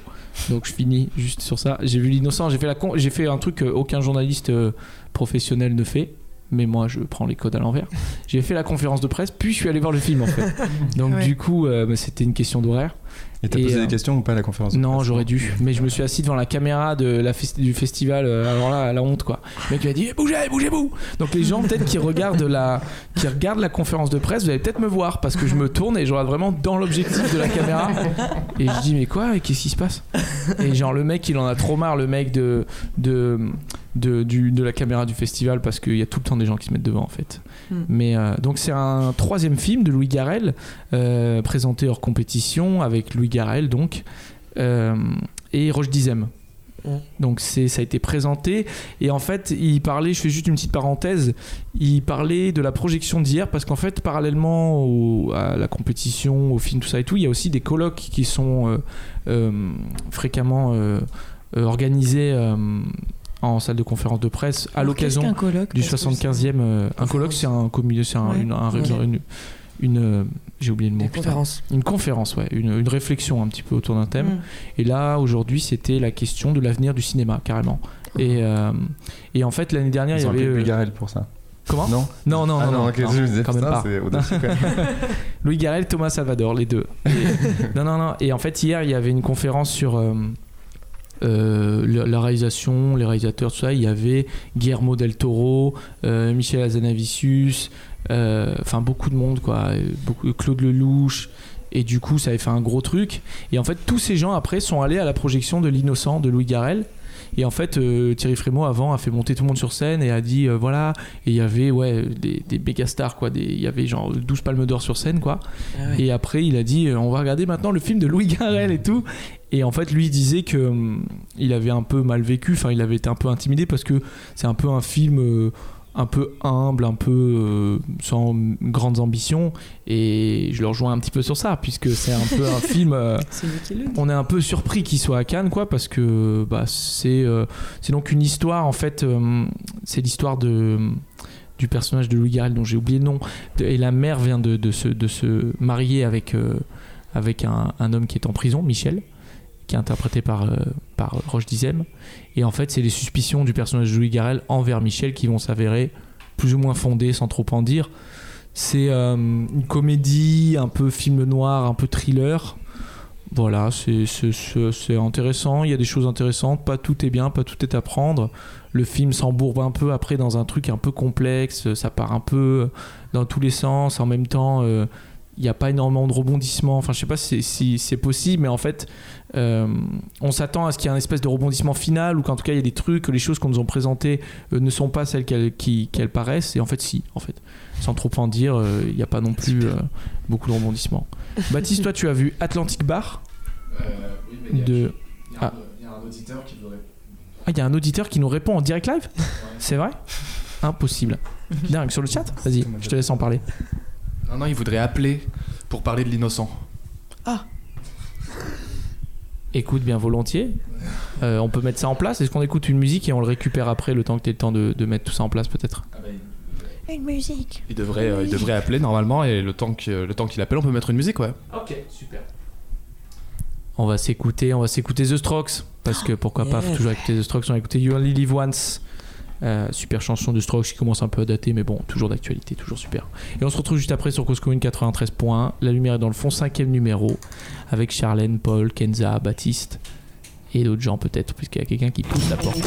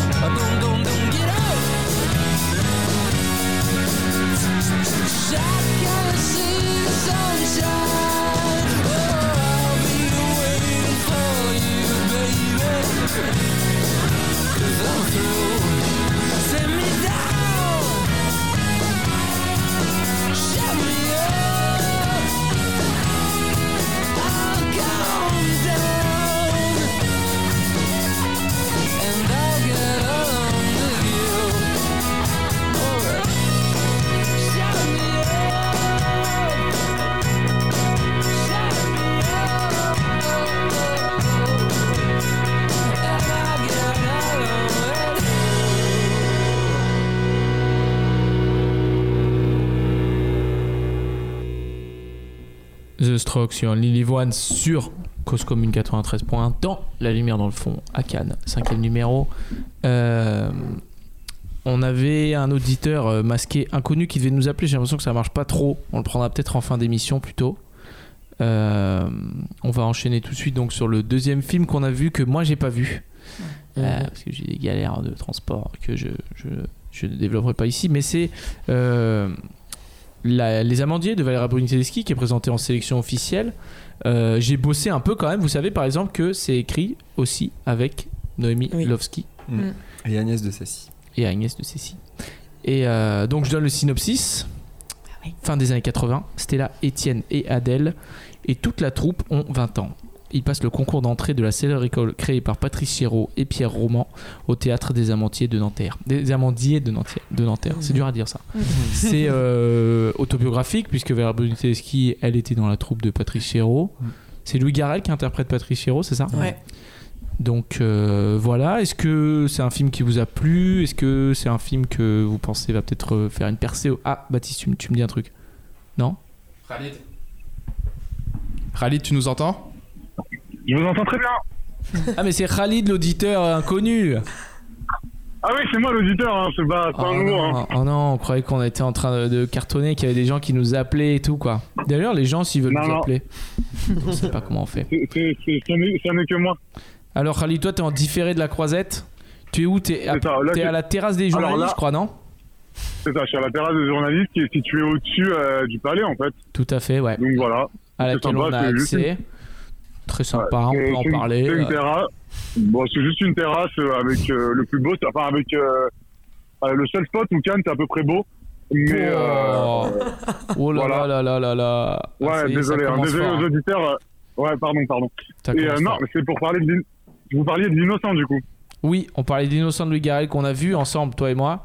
Toi, t'as adoré. C'est ça. Euh, Non, alors, euh, alors, ouais, on était à la conférence de presse du coup avant, comme euh, comme tu l'avais dit. Et euh, et Roche Dizem que j'adore, j'étais pas du tout d'accord. J'ai pris une photo avec lui d'ailleurs. Donc, Oui, c'est vrai, t'as fait le fanboy un peu, ouais. Pas très professionnel. J'ai fait exactement. Pas très professionnel, mais euh, j'assume totalement. C'est Roche Di, y a pas de problème. T'as raison. Mais du raison. coup, j'étais pas d'accord avec ce qu'il disait. Mais euh, ouais, Charles, il, vous a, il, a, il a déjà euh, pitché et parlé du film. Mais oui, sur plein d'aspects, euh, notamment euh, Roche Dizem, qui se décrivait pendant la conférence de presse son personnage un peu gauche, euh, alors que je, je l'ai pas du tout euh, trouvé gauche. Euh, D'ailleurs, plein de sang-froid, très contrôlé, très mesuré. Et aussi Louis Garrel qui parlait, enfin qui, a, qui a rebondi sur une question où il insistait sur le fait que c'était pas une comédie, alors que c'est vrai que sur les procédés employés, l'image, le dialogue, l'écriture, il y a quand même des trucs assez comiques, enfin Ouais. tentés d'être comiques du coup. C'est ça, c'est ce qu'il disait. Il disait voilà, qu'hier, c'était ça. À la projection, il disait qu'il était assez surpris que les gens rient. Même nous, dans notre salle, ça a beaucoup ri aussi. Et c'est vrai que ça, c'est assez Ouais, mais moi, inédit, un mec qui fait une comédie sans s'en rendre compte, quoi. C'est assez marrant. Ouais. bah, étant, donné, bah, étant donné les procédés, euh, c'est vrai qu'il y a des trucs, je sais pas trop comment. euh, Enfin, c'était pas pour faire rire, Hmm. mais bon, euh, pourquoi pas Pourquoi pas Et euh, voilà, non, mais c'est vrai que par rapport à d'autres films, c'est vrai que c'était par rapport à la conférence de presse, en tout cas, c'était une petite déception. Ouais. Et, euh, et, et voilà. Mais oui, c'est du coup euh, Louis, euh, l'innocent. Euh, pour l'instant, euh, nous, c'est moi, c'est pas ce que j'ai préféré. Après, c'est quand même, euh, c'est quand même un film assez original hein, sur l'univers carcéral, euh, sur Ouais. ce que c'est que se- se marier quand on est en prison, sur là, mais bon. Ah oui, Voilà, d'ailleurs, t'as vu, t'as t'as relevé aussi dans la conférence de presse, à un moment donné, Louis Garrel, il a dit que lui, en fait, sa mère travaillait un peu dans le milieu carcéral, qu'elle a, qu'elle Bah, que des, hein. ouais, elle a animé des ateliers un peu de théâtre pour les, Bah, il a- les- Vas-y, ouais. Ouais, il a... ouais, mais c'est ça, en fait, il a insisté sur le fait que sa mère, en fait, il a dit exactement, il a dit depuis que j'ai euh, 12-13 ans, euh, je vois régulièrement des anciens détenus ou des actuels, euh, des anciens détenus euh, venir à la maison. euh. il a insisté sur le fait que c'était aussi des femmes, autant des femmes que des hommes. Parce que sa mère, du coup, elle a, euh, elle a animé des cours euh, de théâtre et euh, elle a fait des espèces de courts-métrages en prison. Donc ça, c'était intéressant. D'ailleurs, à la fin du film, il dédie le film à sa mère. Euh, Oui. Donc, euh, donc voilà, donc sur ça, c'est intéressant. Après, le Garel, il, il- c'est lui qui est plutôt marrant dedans. Ses répliques, euh, ses répliques sont assez drôles. Et l'actrice que moi, j'attendais pas, qui s'en sort très bien, désolé, j'ai oublié son nom, euh, qui joue dans Jumbo et Olympiade. Noémie, Olympiades. euh, Noémie Euh, Merlan, ouais. Noémie, Mer- Noémie Merlan, merci, qui, euh, qui elle est la bonne surprise du film, par contre, je trouve. Je trouve que c'est elle qui s'en sort le mieux, euh, et, elle, et elle qui est plutôt drôle, euh, qui, a, qui a une bonne répartie. euh, et qui joue son rôle à fond et elle ça fonctionne bien quoi. C'est voilà. Et c'est vrai qu'aussi, je- juste pour finir sur ça, c'est vrai que Louis Garrel, il a un peu un côté euh, film d'auteur un peu chiant euh, qui vient de par son, enfin, il, en- il s'en amuse, hein, mais je veux dire, lui, il dit qu'on le connaît, on le, on le, on le raccorde beaucoup à ça, les films d'auteur un peu lents, un peu contemplatifs par, par son père, euh, Philippe Garrel, donc réalisateur, qui fait beaucoup de films. euh, bavards on va dire où ça parle beaucoup et en fait c'est assez surprenant il vient avec ouais un, un espèce de thriller comédie euh, où lui il fait beaucoup de trucs il interprète un personnage euh, bon c'est quand même le beau gosse euh, qui se fait draguer euh, plusieurs fois mais bon il interprète un personnage rôle, un peu euh, ouais vas-y Son personnage est pas très sexy quoi. Enfin, non du tout. Dans le film il est il est guide il est guide dans un aquarium où il fait des animations aux enfants. tu vas te mettre Euh, tout le monde à dos là, bah, Khalid, avec ta petite interview de 5 minutes. là. T'as dit que tu clashes Cannes, tu clashes les aquariums, tu. Attention là. Il y a un lobby des aquariums en France. la- hein. Non, je, je classe la, la morphologie urbaine de la ville de Cannes. Donc, euh, à moins que les pouvoirs publics m'écoutent euh, ou service urbaniste, ça va, je, je risque pas d'avoir trop de problèmes. Eh ben, tu serais surpris. Donc, voilà. Euh, voilà. Bah, voilà.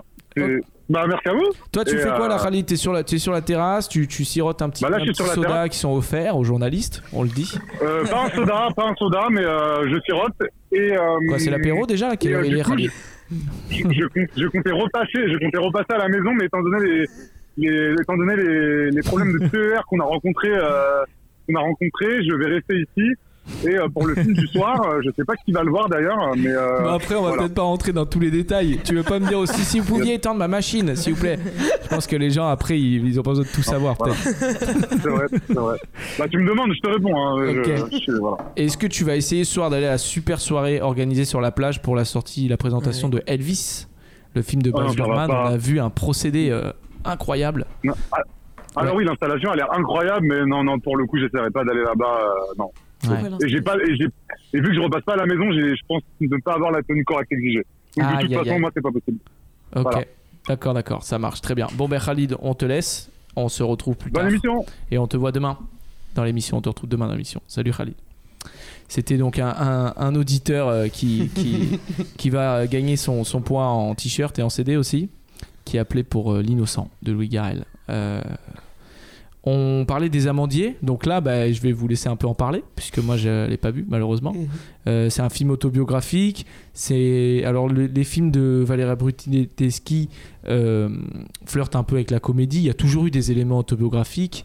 Euh, je pense notamment à euh, son précédent film, Les euh, Estivants. Les Estivants, Mm. où il y avait, euh, donc on le dit, Valéria Bruni-Tedeschi qui est la sœur de Carla Bruni, Mhm. et euh, ça se passait dans une maison, et il y avait Pierre Arditi qui interprétait une espèce d'ersatz de d'ersatz de Nicolas Sarkozy un petit peu donc il y a toujours eu des éléments biographiques autobiographiques mais là elle va à fond euh, avec ce film qui est un peu de ce qu'on m'a dit euh, aussi en- à l'honneur de Patrice Chéreau euh, qui lui a beaucoup apporté non, Non, pas non. du tout ok super je tente, je tente des portes d'entrée quoi mais bon Disons que c'est, je pense que c'est la première fois que quelqu'un joue Patrice Chéreau au cinéma. euh, Ouais, tout à fait. Louis Garrel, non, d'ailleurs? C'est Louis Garrel, ouais. Euh, il est mort il y a un peu moins de 10 ans, je crois. Et donc, euh, c'est quelqu'un, je pense, qui a beaucoup marqué sa génération, qui a fait des, des films et des mises en scène qui sont assez mémorables et qui a aidé à lancer plein d'acteurs euh, aujourd'hui euh, Mm. Assez connus. Bah, Il y a Agnès Jaoui qui faisait partie de cette euh, promo aussi, je crois. Enfin, pas mal de gens des années 80 ont percé grâce à lui. Mais euh, j'ai l'impression qu'elle est quand même assez euh, honnête sur qui il était. Elle le montre, bah, il est addict à la coke. Enfin, tu vois, elle le montre dans des scènes intimes qui sont pas forcément glorieuses. C'est Mm. quelqu'un qui est assez, qui, qui aime bien humilier certaines personnes. D'ailleurs, il y a la demi-sœur de Louis Garrel qui joue dans le film, qui joue une des filles de la promo, qui joue en fait une fille qui a été rajoutée au dernier moment dans la promo. ok. On apprend Esther Garel Non, Lena, elle s'appelle. ok. Et, euh, et il lui dit euh, en face à face en fait je te voulais pas dans l'école c'est pour ça que je te donne aucun rôle en fait. Enfin c'est assez humiliant et du coup il y a un portrait qui est euh, très contrasté de Patrice Chéreau même si on voit que c'est quelqu'un qui adore les acteurs qui adore le jeu. Quand il répète il est vraiment à leur oreille et tout donc c'est assez passionnant de le voir faire mais euh, je pense qu'elle euh, elle avait pas envie de faire un film à la gloire d'eux pas du tout Mais surtout, moi, j'ai pas du tout l'impression que c'est un film sur Patrice Chéreau. Pour moi, Oui, c'est vraiment un ouais. film sur cette génération, un peu des années 80, le théâtre des années 80, qui est un peu vu comme une période un peu, euh, comment on dit, une période dorée quoi du théâtre à cette époque-là, euh, à Paris. Euh, donc un peu l'effervescence. Donc c'est plus ça pour moi qui se joue que Patrice Chéreau qui est plus ou moins un personnage secondaire au final. Oui, d'ailleurs, on, euh, passe une demi-heure à l'annoncer, à dire Ouais. il va venir, vous allez voir, il fait pas attention Mhm. aux gens, il se met au fond de la salle et tout ça. Et la première fois qu'on le voit, il est en train de changer une ampoule, donc il est à contre-jour. Donc c'est vraiment une espèce de Mhm. fantôme. euh, Ouais, c'est ça. sa légende parle pour lui, mais lui, il est assez peu présent. Quoi. Exactement. Et puis après, quand on le voit, au final, c'est pas un personnage très très sympa, quoi. Mm. Mais enfin, franchement, après, euh, pour moi, ouais, c'est pas le- du tout le propos du film, en tout cas. Ok. C'est un film sur euh, le. Je me demande si. Ouais, c'est c'est un film sur l'apprentissage, quoi. L'apprentissage euh, d'une actrice pour devenir actrice. Euh, Ouais, oui, mais de c'est la trop- vie en général, en fait, ouais, l'apprentissage de l'éducation sentimentale, l'éducation Mm. à la vie. Oui, euh, c'est plutôt ça, ouais, parce qu'il y a une histoire d'amour, du coup, très importante, qui prend finalement à la fin toute la place du, dans le film. Euh, mais euh, d'ailleurs, c'est ce qui est assez étonnant dans ce film, comment il est fait. C'est Mm. qu'au début, on a l'impression que c'est un film choral, où on s'arrête sur plein de personnages, on suit un peu plusieurs, euh, plusieurs trajectoires. Et en fait, après, on s'arrête vraiment sur cette histoire d'amour. euh. Et donc, on- en fait, ça change à peu près au milieu du film. euh. Qui est pas tant lié au théâtre en fait d'ailleurs. Non. c'est- Ils ont, on, on peut s'attendre à ce qu'ils aient les rôles un peu principaux euh, dans la pièce qui va être montée, alors qu'en Mm. fait pas du tout. Il y en a même un qui joue euh, vraiment un rôle, euh, un tout petit rôle. Mm. Et euh, ouais, ça c'est étonnant en fait que ça s'articule pas Ouais. autour du théâtre, leur histoire d'amour, et que ça parte complètement à côté. C'est vrai que la trajectoire du film est assez peu prévisible, je trouve. Ouais. Du coup, je sais que ça a été assez critiqué pour ça, mais en même temps, appa- apparemment, euh, il y a des très très bons euh, retours. Ah. Ici, à la Croisette Ouais. Normandie. ouais. Ça fait partie du top 3 de la plupart des gens. euh, C'est vrai, moi j'ai eu des très bons retours, ouais, Ouais. autour de ce film. Qui bah, sortira déjà, en novembre en France, Qui sortira en novembre, et déjà avec euh, Nadia Tereskevich, Mm. qui joue euh, le personnage principal, qui joue euh, Valérie Tedeki, du coup, et qui est c'est génial. Mm. Vraiment, Ouais, euh, très, très, très vraiment forte. très, très- ouais. Elle porte le film quand même. Mm. Euh, on la voit tout le temps. Enfin, j'ai adoré la voir jouer. Et j'ai adoré la voir jouer euh, une jeune actrice. Enfin, euh, je Ouais. trouve que ça, c'est vraiment. Enfin, on voit que Valérie Bunteleschi, elle a l'impression de se revoir un peu à travers elle. Donc, il y a vraiment un truc de sororité, je trouve, entre celle qui, la re- enfin, celle qui met en scène Ouais. et celle qui joue. Et en même temps, on voit qu'elle adore regarder naître cette actrice qui est Nadia Tereskevich. Et je trouve ça hyper beau le regard qu'elle porte sur elle. Elle lui fait jouer des scènes qui sont, enfin, vraiment la moitié du film. Elle pleure, elle crie. Enfin, c'est très, très. euh, Oui, et puis c'est une personnalité, bah, je pense, qui ressemble à la personnalité de Valéria, Ouais. du coup, euh, qui est très intense, quoi. Elle Ouais. pleure très fort, elle rit très fort. Mm. enfin, Puis elle passe de l'un à l'autre Oui, hyper voilà. rapidement. C'est un film qui est rythmé par les émotions des personnages, Mm. qui sont en même temps très imprévisibles. Donc ça te tient Ouais. dans une espèce de d'haleine et en même temps il y a un truc. euh, il fait deux heures, mais moi j'ai trouvé ça assez euh, fatigant, mais dans le bon sens du terme. C'est-à-dire que tu éprouves vraiment des Éprouvant, choses. Et ça dure sur une année, du coup c'est un peu ça. C'est Ouais, toute l'année euh, avec la représentation finale euh, dans le théâtre euh, de Nanterre. Et c'est rythmé ouais, par toutes ces répétitions. Donc il y a vraiment beaucoup de jeux, de répétitions, de, de...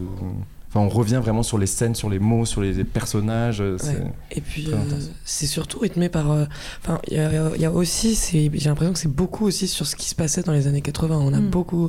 Ouais, il y a le euh, il y a- sida. il y a et le tout. sida qui vient, qui vient. Le quoi? Non, je rigole. Mais c'est d'ailleurs une scène, on en parlait avec Paul, mais une scène assez, assez cool, enfin où ça en parle. En gros, tout le monde couche avec tout le monde dans la promo et Ouais, il du coup, remonte. il y en a un qui a le sida et du coup, il, il remonte le truc et Ah puis il se rend compte que tout le monde a couché avec tout le monde. Donc Ouais. euh, voilà. Mais c'est vraiment euh, la folie de ces années 80, le sida, mais la musique aussi. Mm. Euh, Ouais, oui, la on entend les euh, news la aussi BO, passer, ouais, euh, les news des années le théâtre. 80, ouais. Enfin, il y a vraiment un truc de- d'effervescence comme ça qui est assez sympa. Ils vont à New York Ouais. aussi. Ah. Alors qu'il n'y a pas un côté reconstitution non plus, c'est-à-dire que Ouais. vite fait les vêtements et tout ça, mais Ouais. Je sais pas, tout se passe dans le théâtre, donc c'est un lieu euh, qui a pas forcément d'époque, mais il n'y a pas ce truc vraiment de euh, les bagnoles de l'époque euh, en Mm. arrière-plan avec tous les figurants qui sont habillés comme les années 80. Mm.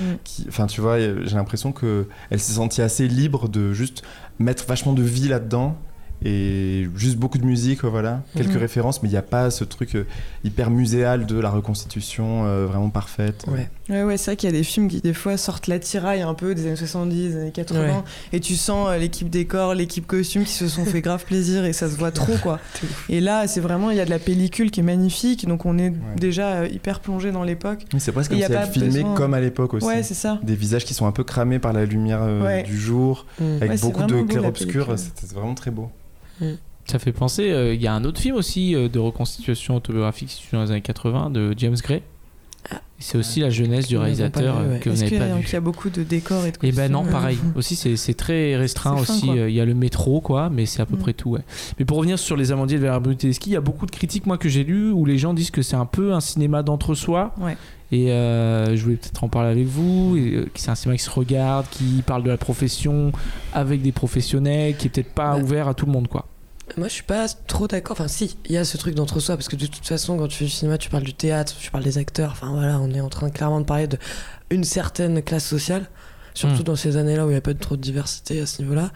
Mais, euh, mais euh, par contre, le fait que justement le film se retourne à peu près au milieu et que ça parle d'une histoire d'amour qui peut arriver à n'importe qui, un peu toxique, même hyper toxique, voilà. euh, et passionnel, euh, je pense que là, du coup, ça devient universel et que c'est plus trop de l'entre-soi. Mais toute la Oui. première partie où Il y a quand même un gros promo- décalage social entre le personnage masculin Oui, et le personnage voilà. féminin qui Un peu, justement. Et puis ça fait partie ouais, de leur relation, il y a beaucoup de disputes autour de ça. Ouais. Je sais que Vera Brunelleschi, c'est quelqu'un qui a grandi dans un milieu euh, vraiment très aisé. Euh, Ses parents étaient des grands industriels italiens qui ont fui l'Italie dans les années 70 et donc qui euh, à la fois ont connu bah, ce que c'est de quitter son pays avec deux valises et de migrer et en même temps euh, qui était enfin en tout cas, dans le film, là, elle vit dans une espèce de grande demeure où elle a un maître d'hôtel qui vient l'apporter son petit déj. Enfin, il y a vraiment, euh, elle fait partie vraiment de la très grande bourgeoisie.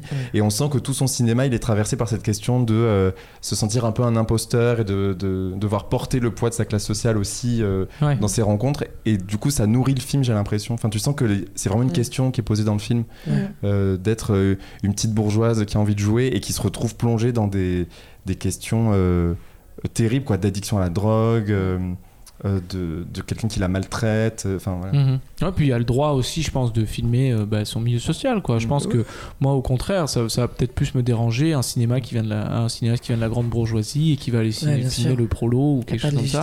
ouais. Et que alors que t'as pas trop de légitimité, ton regard, il est limite des fois, on a l'impression qu'il regarde ça euh, comme un truc un peu exotique et tout quoi.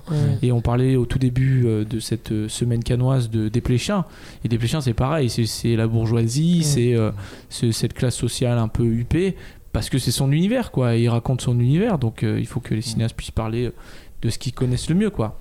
Je sais pas si vous aviez vu, il y avait euh, un film de Christophe Honoré qui est sorti l'an dernier qui s'appelle Guermantes, qui a été tourné pendant le confinement Ouais, avec l'équipe de la comédie Avec la française. comédie française, ouais. Et il y avait eu pas mal ce retour justement d'entre-soi, euh, du fait que le film dépassait pas le- l'espèce de journal filmé euh, d'une troupe euh, De théâtre. ouais, de, de- de théâtre de euh, cadras euh, assez riches, euh, parisiens, euh, blancs. Enfin, tu vois, il y avait ce- vraiment ce truc, mais que le film en était pas vraiment conscient. Alors que là, j'ai l'impression qu'elle transcende ça parce qu'elle filme la jeunesse et la jeunesse de son époque et avec toutes les problématiques politiques derrière.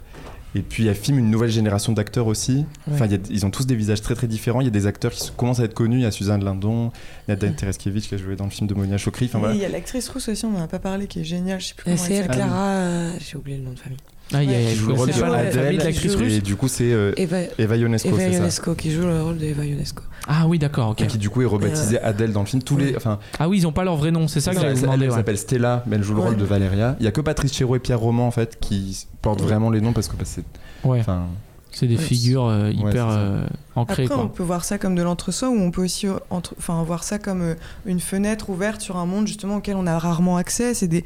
enfin, je sais qu'aujourd'hui, euh, il y a des grandes écoles de théâtre, tout le monde se demande comment ça se passe quand tu, tu rentres enfin là-dedans. Et je trouve que c'est hyper plaisant de, de pouvoir voir ça comme ça, d'avoir l'œil dans la serrure de qu'est-ce que c'est d'être dans une école de théâtre. euh, Puis ça donne envie. Ça donne trop envie, Ouais. Puis en même temps, il y a une scène que je trouve super entre Sa- Suzanne Lindon qui joue une fille qui euh, Ouais, passe ça, le premier bien. tour mais qui est pas euh, prise au final et qui est vraiment hyper déçue et qui en fait trouve un boulot de serveuse dans le bar du théâtre et qui du coup euh, essaye d'approcher un peu son rêve et euh, essayer de et elle essaie de côtoyer les apprentis comédiens Mm. et elle discute avec Nadia Tereskiewicz à un moment et elle lui dit alors c'est comment ça doit être trop fou et tout Mm. et l'autre elle lui répond un truc hyper décevant elle lui dit bah c'est pas facile quoi la vie et en fait tu te rends compte que le film enfin que être dans une grande dans une grande école d'art c'est surtout euh, faire ses premières années d'adulte en fait et que ce que tu vas en retenir c'est surtout bah, les rencontres que tu fais etc Ouais. plutôt que le travail je pense que tu le vois pas sur le moment et donc pour les gens de l'extérieur comme Suzanne Lindon qui l'envie à fond elle elle a l'impression qu'elle passe complètement à côté de sa formation alors qu'en fait le film parle surtout de euh, qu'est-ce que c'est démarrer dans la vie quoi Ouais. et c'est un film qui est plein de vie. coming, coming of age euh, movie un peu. ouais je- Ouais. Puis je trouve ouais le personnage est vraiment bien écrit. euh, à la fin du film, elle revient à New York alors qu'ils y vont au tout début et que c'est un peu le début de l'école et où ils commencent à se mettre Ouais. ensemble un peu tout c'est ça. C'est un film assez euh, nostalgique mais Ouais. euh, Vraiment très beau. Ok, super. Baptiste, toi, tu l'as pas vu celui-là? Les Amandiers de Valérie Bruni Tedeschi, qui donne son micro à Baptiste? Parce qu'encore une fois, nous avons un budget illimité mais raisonnable. Non, On non, non, pas mais ça dérange pas de passer le micro. C'est comme les années Pas 80 du d'ailleurs. tout. On- Bah voilà, on est toujours dans cette. euh, dans sur la croisette de. Niso, donner son micro euh, aux grands acteurs. on fait pareil. Toi, tu l'as pas vu, les Non, Amandiers je l'ai pas vu, mais ça a l'air un peu niche quand même. Un, Aïe, peu, aïe, aïe. euh, un Ouais. peu niche pour moi, euh, cette histoire-là. C'est vrai que peut-être pour les gens qui sont pas de la profession, euh, Mm. qui sont pas hyper bien placés comme nous, ou euh, qui, euh, qui vont à la terrasse des journalistes et qui ont coca illimité euh, Ouais. jusqu'à la fermeture, on demande de partir. Mais Euh, c'est pas trop mon monde hein, de, Ouais, c'est euh, dans- de ce que vous avez raconté. Et du coup, enfin, du coup, je l'ai même pas sélectionné pour aller le voir dans ma, dans ma propre sélection Une petite sélection de Baptiste sera transmise aux auditeurs. Ouais, on va faire ça, hein, chacun. Euh, euh, tous les films qu'il a vus, euh, comme ça, les auditeurs et auditrices sauront euh, qu'est-ce qu'on a regardé. Tout à fait. Toi, tu as pas vu Les Amandiers, mais tu as vu Atlantic Bar, Ah, j'ai vu La Palme d'Or là. qui est un premier film Meilleur film de, de la quinzaine. Un film de Fanny Molins. de l'acide de Fanny Et- Molins. ouais. oui. Et c'est euh, la CID, donc l'association du cinéma indépendant. Ouais. Je l'ai vu dans la super MJC de Cannes, Ah, qui, qui s'appelle euh, Studio 13. Et, euh, et c'est un film magnifique, un super documentaire. Et c'est l'histoire euh, de Nathalie et son compagnon Jean-Claude qui tiennent un bar qui s'appelle Atlantic Bar. C'est, on, on connaît pas le village ou la ville, c'est dans le sud de, de la France. c'est à- sur internet, À il parle de Arles. Oui, ça doit être par là. Oui. Ouais. Ça doit être par là, mais enfin, c'est pas, c'est pas dit euh, explicitement euh, dans, dans le documentaire. Et elle les a filmés pendant 4 ans, je crois. Ou en tout cas, ça, tout le projet en entier a duré 4 ans, le temps de, de les approcher, euh, qu'ils soient d'accord aussi pour faire ce film. Et ça raconte bah, ce quotidien et c'est leur vie, la vie à la fois des tenants du bar et des habitués de ce bar, qui est à la fois un lieu. Un peu destructeur pour les gens qui viennent là euh, tout le temps et en même temps qui est vital euh, sans lequel euh, il y aurait plus de lien social enfin c'est leur principal lien social et, et c'est très beau c'est magnifique ça fait pas dans le misérabilisme comme disaient souvent les, des réalisateurs qui vont filmer des, des prolos Ouais, comme- ouais, ouais. Pas du tout Euh, elle raconte elle filme et raconte sans jugement toute leur histoire et euh, c'est très c'est très drôle c'est très moi ça m'a beaucoup ému j'ai Ah. lâché une petite larme Ah, c'est vrai Ouais, ouais, Ah, ça- mais, c'est après, mais après, moi, j'adore le cinéma, du, enfin, le documentaire et ce genre de film du réel. euh, c'est- Ça me, ça me fascine.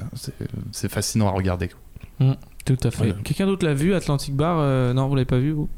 La, la bande de, de Fumigène Film. Alors ça, on peut en parler un petit peu, c'était votre condition. Euh, puisque, donc, tous les trois, vous êtes membres d'un collectif qui est devenu une boîte de production, c'est ça Tout à fait. Qui produit des courts-métrages. Donc là, cette année, vous avez deux films à Cannes, je crois, Ouais, Non. à peu près. à peu près. non, vous n'avez pas de film à Cannes pour l'instant, Alors. ça va venir. non, mais on distribue nos petites cartes de visite un peu partout dans Cannes. Ok, ah ouais, c'est vrai? Ouais, ça marche. hein. Oui, d'ailleurs, on en profite pour dire qu'on organise une projection le 8 juin à Commune Image et une le 16 juin à Ah. Méliès de Montreuil. Voilà. C'est ouvert Voilà. au public si les gens veulent venir. Bien sûr. Bah, bien sûr, tout le monde peut venir. Donc le 8 juin à Saint-Ouen. Ouais. Ça c'est entrée libre. Il y aura un documentaire et un court métrage de fiction qu'on a intitulé, on a intitulé la séance Balade dans la mémoire. Wow. Voilà. Et ensuite le 16 juin, là c'est cinq courts métrages, les cinq premiers qu'on a produits, des films très très différents. Il y a du fantastique, il y a, euh, euh, il y a un documentaire, euh, il y a un film plus euh, Charlène. ton Un film. road movie. Ouais, un un road peu. movie, c'est ça, un road exactement. movie. un film sur l'enfance, bon voilà. Et ça c'est le 16 juin au Méliès de Montreuil. Super. Tout le monde peut venir. Et oui, Tout le monde peut venir. Tous les auditeurs de Cause Commune peuvent venir. que vous serez là. S'ils disent Cause Commune. Mais alors quoi, vous avez des petits de, papiers que vous donnez aux gens? Nous, on Oui. devrait faire ça pour la radio. Des petites cartes de Exactement. Ah, petite carte de visite, ok. On les a même mis sur nos, ouais, sur nos petites accréditations, comme ça on voit ça direct autour de notre cou. Quand on se Ah. balade sur la croisette. Bien vu. On aurait peut-être dû faire ça, nous. Je me dis, on est passé à Baptiste. Mais du coup, on peut vous passer un film là qui est dans les, euh, qui est dans les cartons C'est-à-dire? Oui, si vous voulez. Bah, ah, un film fini Non, un, un- un- un projet d'écriture. Bah oui, oui, non. Du coup, on a un Faut mail dire, euh, c'est- fumigènefilm.gmail.com. Parce que Baptiste, il a écrit un super film avec des zombies ninjas. Euh, je peux pas trop en dire. Qui se battent contre des nazis. On peut pas trop en en dire déjà trop, mais bon. Je pense qu'il a, il a, il est parti chercher son scénario dans sa valise là, qu'il a amené à Cannes et qui donne à des gens au hasard sur la croisette. Pardon, je t'ai coupé, Charles. Vas-y. Non, pas du tout. Euh, non, on disait, en effet, là, on vient de- d'être officiellement une boîte de prod. Donc, euh, on a déjà deux scénarios dans les tiroirs à faire financer euh, et à lancer. De court métrage donc. Deux courts-métrages, Ouais. exactement. Donc, euh, d'abord, on va se, se concentrer sur cela, mais on accepte évidemment de lire des scénarios et même de faire des retours en attendant. On prend très peu de projets. En fait, comme on, a cette double casquette où on essaye de réaliser et de produire en même temps, c'est déjà un peu compliqué de jongler. Donc, euh, mais peut-être qu'après, on, on en prendra de plus en plus plus. Bah, ouvert, pour l'instant, on y va ouais. doucement. Super, super. sûrement. Et pour l'instant, le Festival de Cannes, ça se passe bien pour vous. C'est vrai que les auditeurs, ils vous connaissent pas trop, euh, les Ouais, auditeurs et les ça se passe bien. Bah ouais, on a des, des On a fait des on soirées sympas. Oh. des so- on, fait les soirées canoises. Les soirées quanoises Canoises, ouais. C'est un peu le discount un peu du can. faut prendre un TER jusqu'à Menton et après, il faut changer pour la Couane. Couane sur mer. Super festival. Voilà. Mais euh, non, sinon, ouais, non, c'est sympa. On a vu pas mal de films. Et puis surtout, ouais, euh, on rencontre du monde. hein. La croisette, ça. ça Mm. Ça son- regorge ça- de, de, de Mais gens. vraiment, on croise vraiment des gens sur la croisette, quoi. C'est le bon nom. C'est vrai. On a vu des grandes stars pour l'instant. Ouais. Il y Moi, a j'ai Charles vu- qui a poursuivi Louis Garrel euh, il y a deux jours. Non, j'ai pas poursuivi. J'ai poursuivi pour lui dire les innocents, c'était nul. Non, je- non, c'est pas vrai, c'était pas nul en plus. Non, non, parce qu'en fait, il y avait une énorme. Bon, on va le raconter alors. On est passé devant euh, la soirée des amandiers et il y avait un- une, une cohue énorme pour rentrer, de Mhm. listes de gens et tout. Et du coup, on a vu Louis Garrel qui joue dans le film, donc, Mhm. euh, le rôle de Patrice Féraud. Et avec euh, mon, mon compère Alexis, on s'est dit, bah, lui, il va rentrer super facilement. Et on s'est dit, on veut voir comment euh, il va euh, passer devant tout le monde et rentrer. Et en fait, non, c'est un mec euh, assez simple qui a fait la queue, queue. euh, tout au bout. Non, c'est pas vrai. Il a attendu 3 secondes, il est rentré. Mais bon, après tout, c'est normal. Je, je dans le film, Oui. il manquerait plus qu'il doit faire la queue avec les gens, quoi. C'est déjà presque l'heure de se quitter, malheureusement. Euh, pour euh, cette cinquième émission de Lumière dans le fond. Le temps Baptiste, est-ce qu'on a des messages vocaux qu'on nous a envoyés Oui, on en a. Il les prépare. C'est parti. Euh, le temps aussi pour moi, juste de vous demander si vous avez vu des films qui vous ont beaucoup beaucoup plu. Il y a un film qui sort un peu du lot. Oui, si on a beaucoup Ah. parlé d'Armageddon Time, de James. Gray, The Boy from Heaven, de Tariq Saleh. Je sais pas si vous, vous avez d'autres choses qui vous plaisent. Les pires. Les pires, c'est est pas en compétition officielle, c'est à un Ouais. certain regard. Un, premier film, bah justement, on À a, dont l'interview, on a ouais. l'interview d'Esther, ouais, voilà, qui joue dans le film. Ouais. Euh, et c'est vraiment un premier film euh, assez unique, très singulier. euh, euh, ça raconte un tournage, mais justement, c'est pas du tout de l'entre-soi, pas du tout. Une espèce de film social, mais un film sur l'enfance. Enfin, c'est vraiment euh, génial. unique. À voir. ok. Courez en salle. C'est, ça va sortir à la rentrée, ça pas va sortir en. Non? Vous savez pas je ne sais On va vérifier tout ça. Mais- Baptiste, est-ce qu'on a notre message vocal qui est prêt Tu nous envoies ça Ça va être des insultes, hein, je pense. En ce moment, on se prend que des insultes. C'est l'urbanisme de Cannes. Non.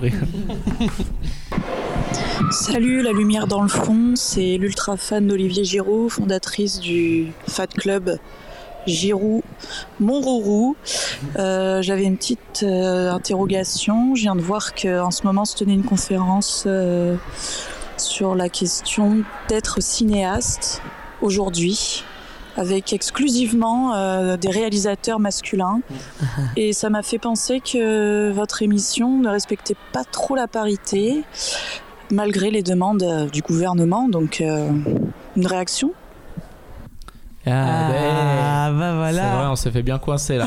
Eh ben, écoute, ça tombe mal parce que dans cette, dans cette euh, émission, la parité est respectée. Et on l'avait même pas, on savait même pas qu'on allait avoir ce message. Mais euh, c'est vrai, bah écoute, euh, on a, alors il faut savoir, c'est une, une auditrice euh, anonyme qui nous a déjà laissé un message en, sur- rapport avec Olivier Giroud. Donc vraiment dans le thématique de l'émission euh, la plus totale. Et, euh, et c'est vrai, ouais, on essaie de, de, de, de faire plus de parité. Euh, après, Baptiste est non binaire, donc je sais pas si ça. je rigole, oh, putain. Ça y est, on va se faire.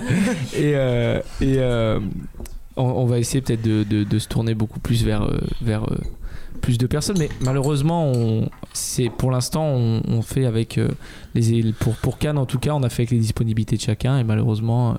Il n'y avait pas trop de Donc là, c'est sur les intervenants, c'est pas les films traités, tu veux dire. Ah Oui, non, après, par contre, il y avait un films. message sur euh, la conférence, le colloque qui s'est organisé tout à l'heure, donc j'en parlais vite fait sur. euh, Enfin, il y avait un premier, euh, Ouais, hier. hier, hier, c'était hier. Hier, et aujourd'hui, on avait une autre. Ouais. Et euh, celle d'hier, c'est vrai que c'était sur la question de la réalisation. Il n'y avait aucune femme qui était présente. Donc Bah, c'est assez peu, c'est surprenant. un peu plus la honte euh, que nous. Hein. Ouais, c'est vrai, ouais, c'est vrai, ouais. On est un peu amateur, on fait ce qu'on peut avec les, avec les gens on qui connaît sont pas de dispo, filles, on les connaît pas, les filles. C'était quoi le titre? Qu'est-ce qu'elle a dit? Que c'est quoi être, être cinéaste aujourd'hui? C'est ça, ouais. Ouais, et que et que des mecs. Que des mecs, ouais. Quelle honte. Enfin, fallait fallait qu'on y aille pour. C'est vrai, on aurait pu. On aurait, jeter un froid. Ah bah, Mais on ah va ouais. essayer de poser des questions. Toi, Ravid et Alexis, euh, Ouais. donc il n'y a pas de filles ici là.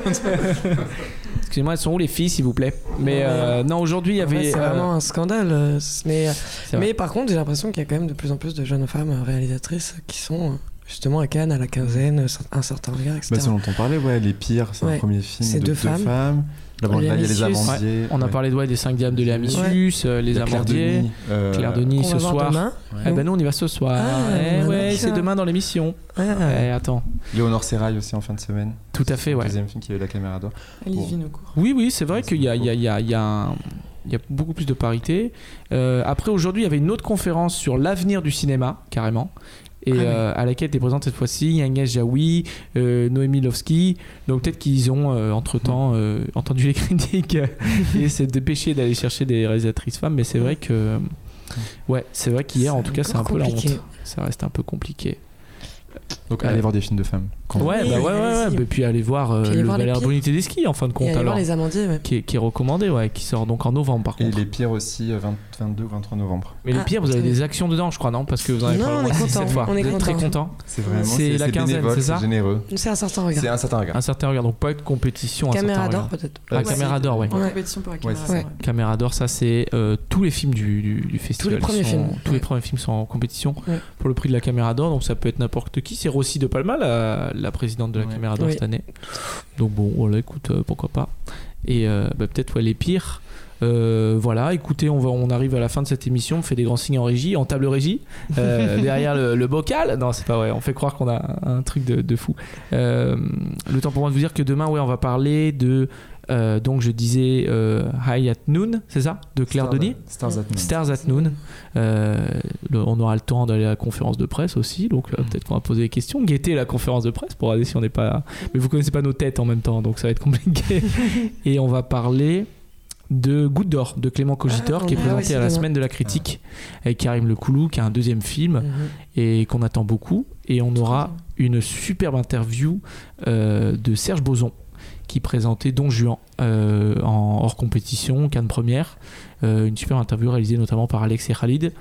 Voilà, c'est déjà la fin de ce cinquième numéro de La Lumière dans le fond à Cannes. On se retrouve demain, le temps de vous traiter, de vous traiter tous, non, de vous souhaiter une très bonne soirée et, euh, et de vous dire bah, d'aller voir des films tant que vous avez l'occasion avant de, prochain confinement. Je rigole. Baptiste, tu veux dire quelque chose? Non, c'est pour conclure, euh, mais. euh, Non, moi je voulais juste dire, rappeler euh, 8 juin à Saint-Ouen, 16 juin à Montreuil, Au Méliès. au Méliès pour aller voir la projection Fumigène Film et allez vous abonner et euh, vivez le cinéma. Merci Charlène, vous êtes toujours sur Cause Commune 93.fm. Si vous restez à l'antenne de 20h à 21h, vous aurez l'occasion d'écouter Panam by Max, c'est le numéro euh, 142. Et puis à 21h, vous pouvez nous retrouver sur la FM parisienne. Là, on était en DAB+. Et donc on se retrouve demain, comme l'a dit Charles, à 18h30 jusqu'à 20h pour le direct de la lumière dans le fond. Bonne soirée sur Cause Commune.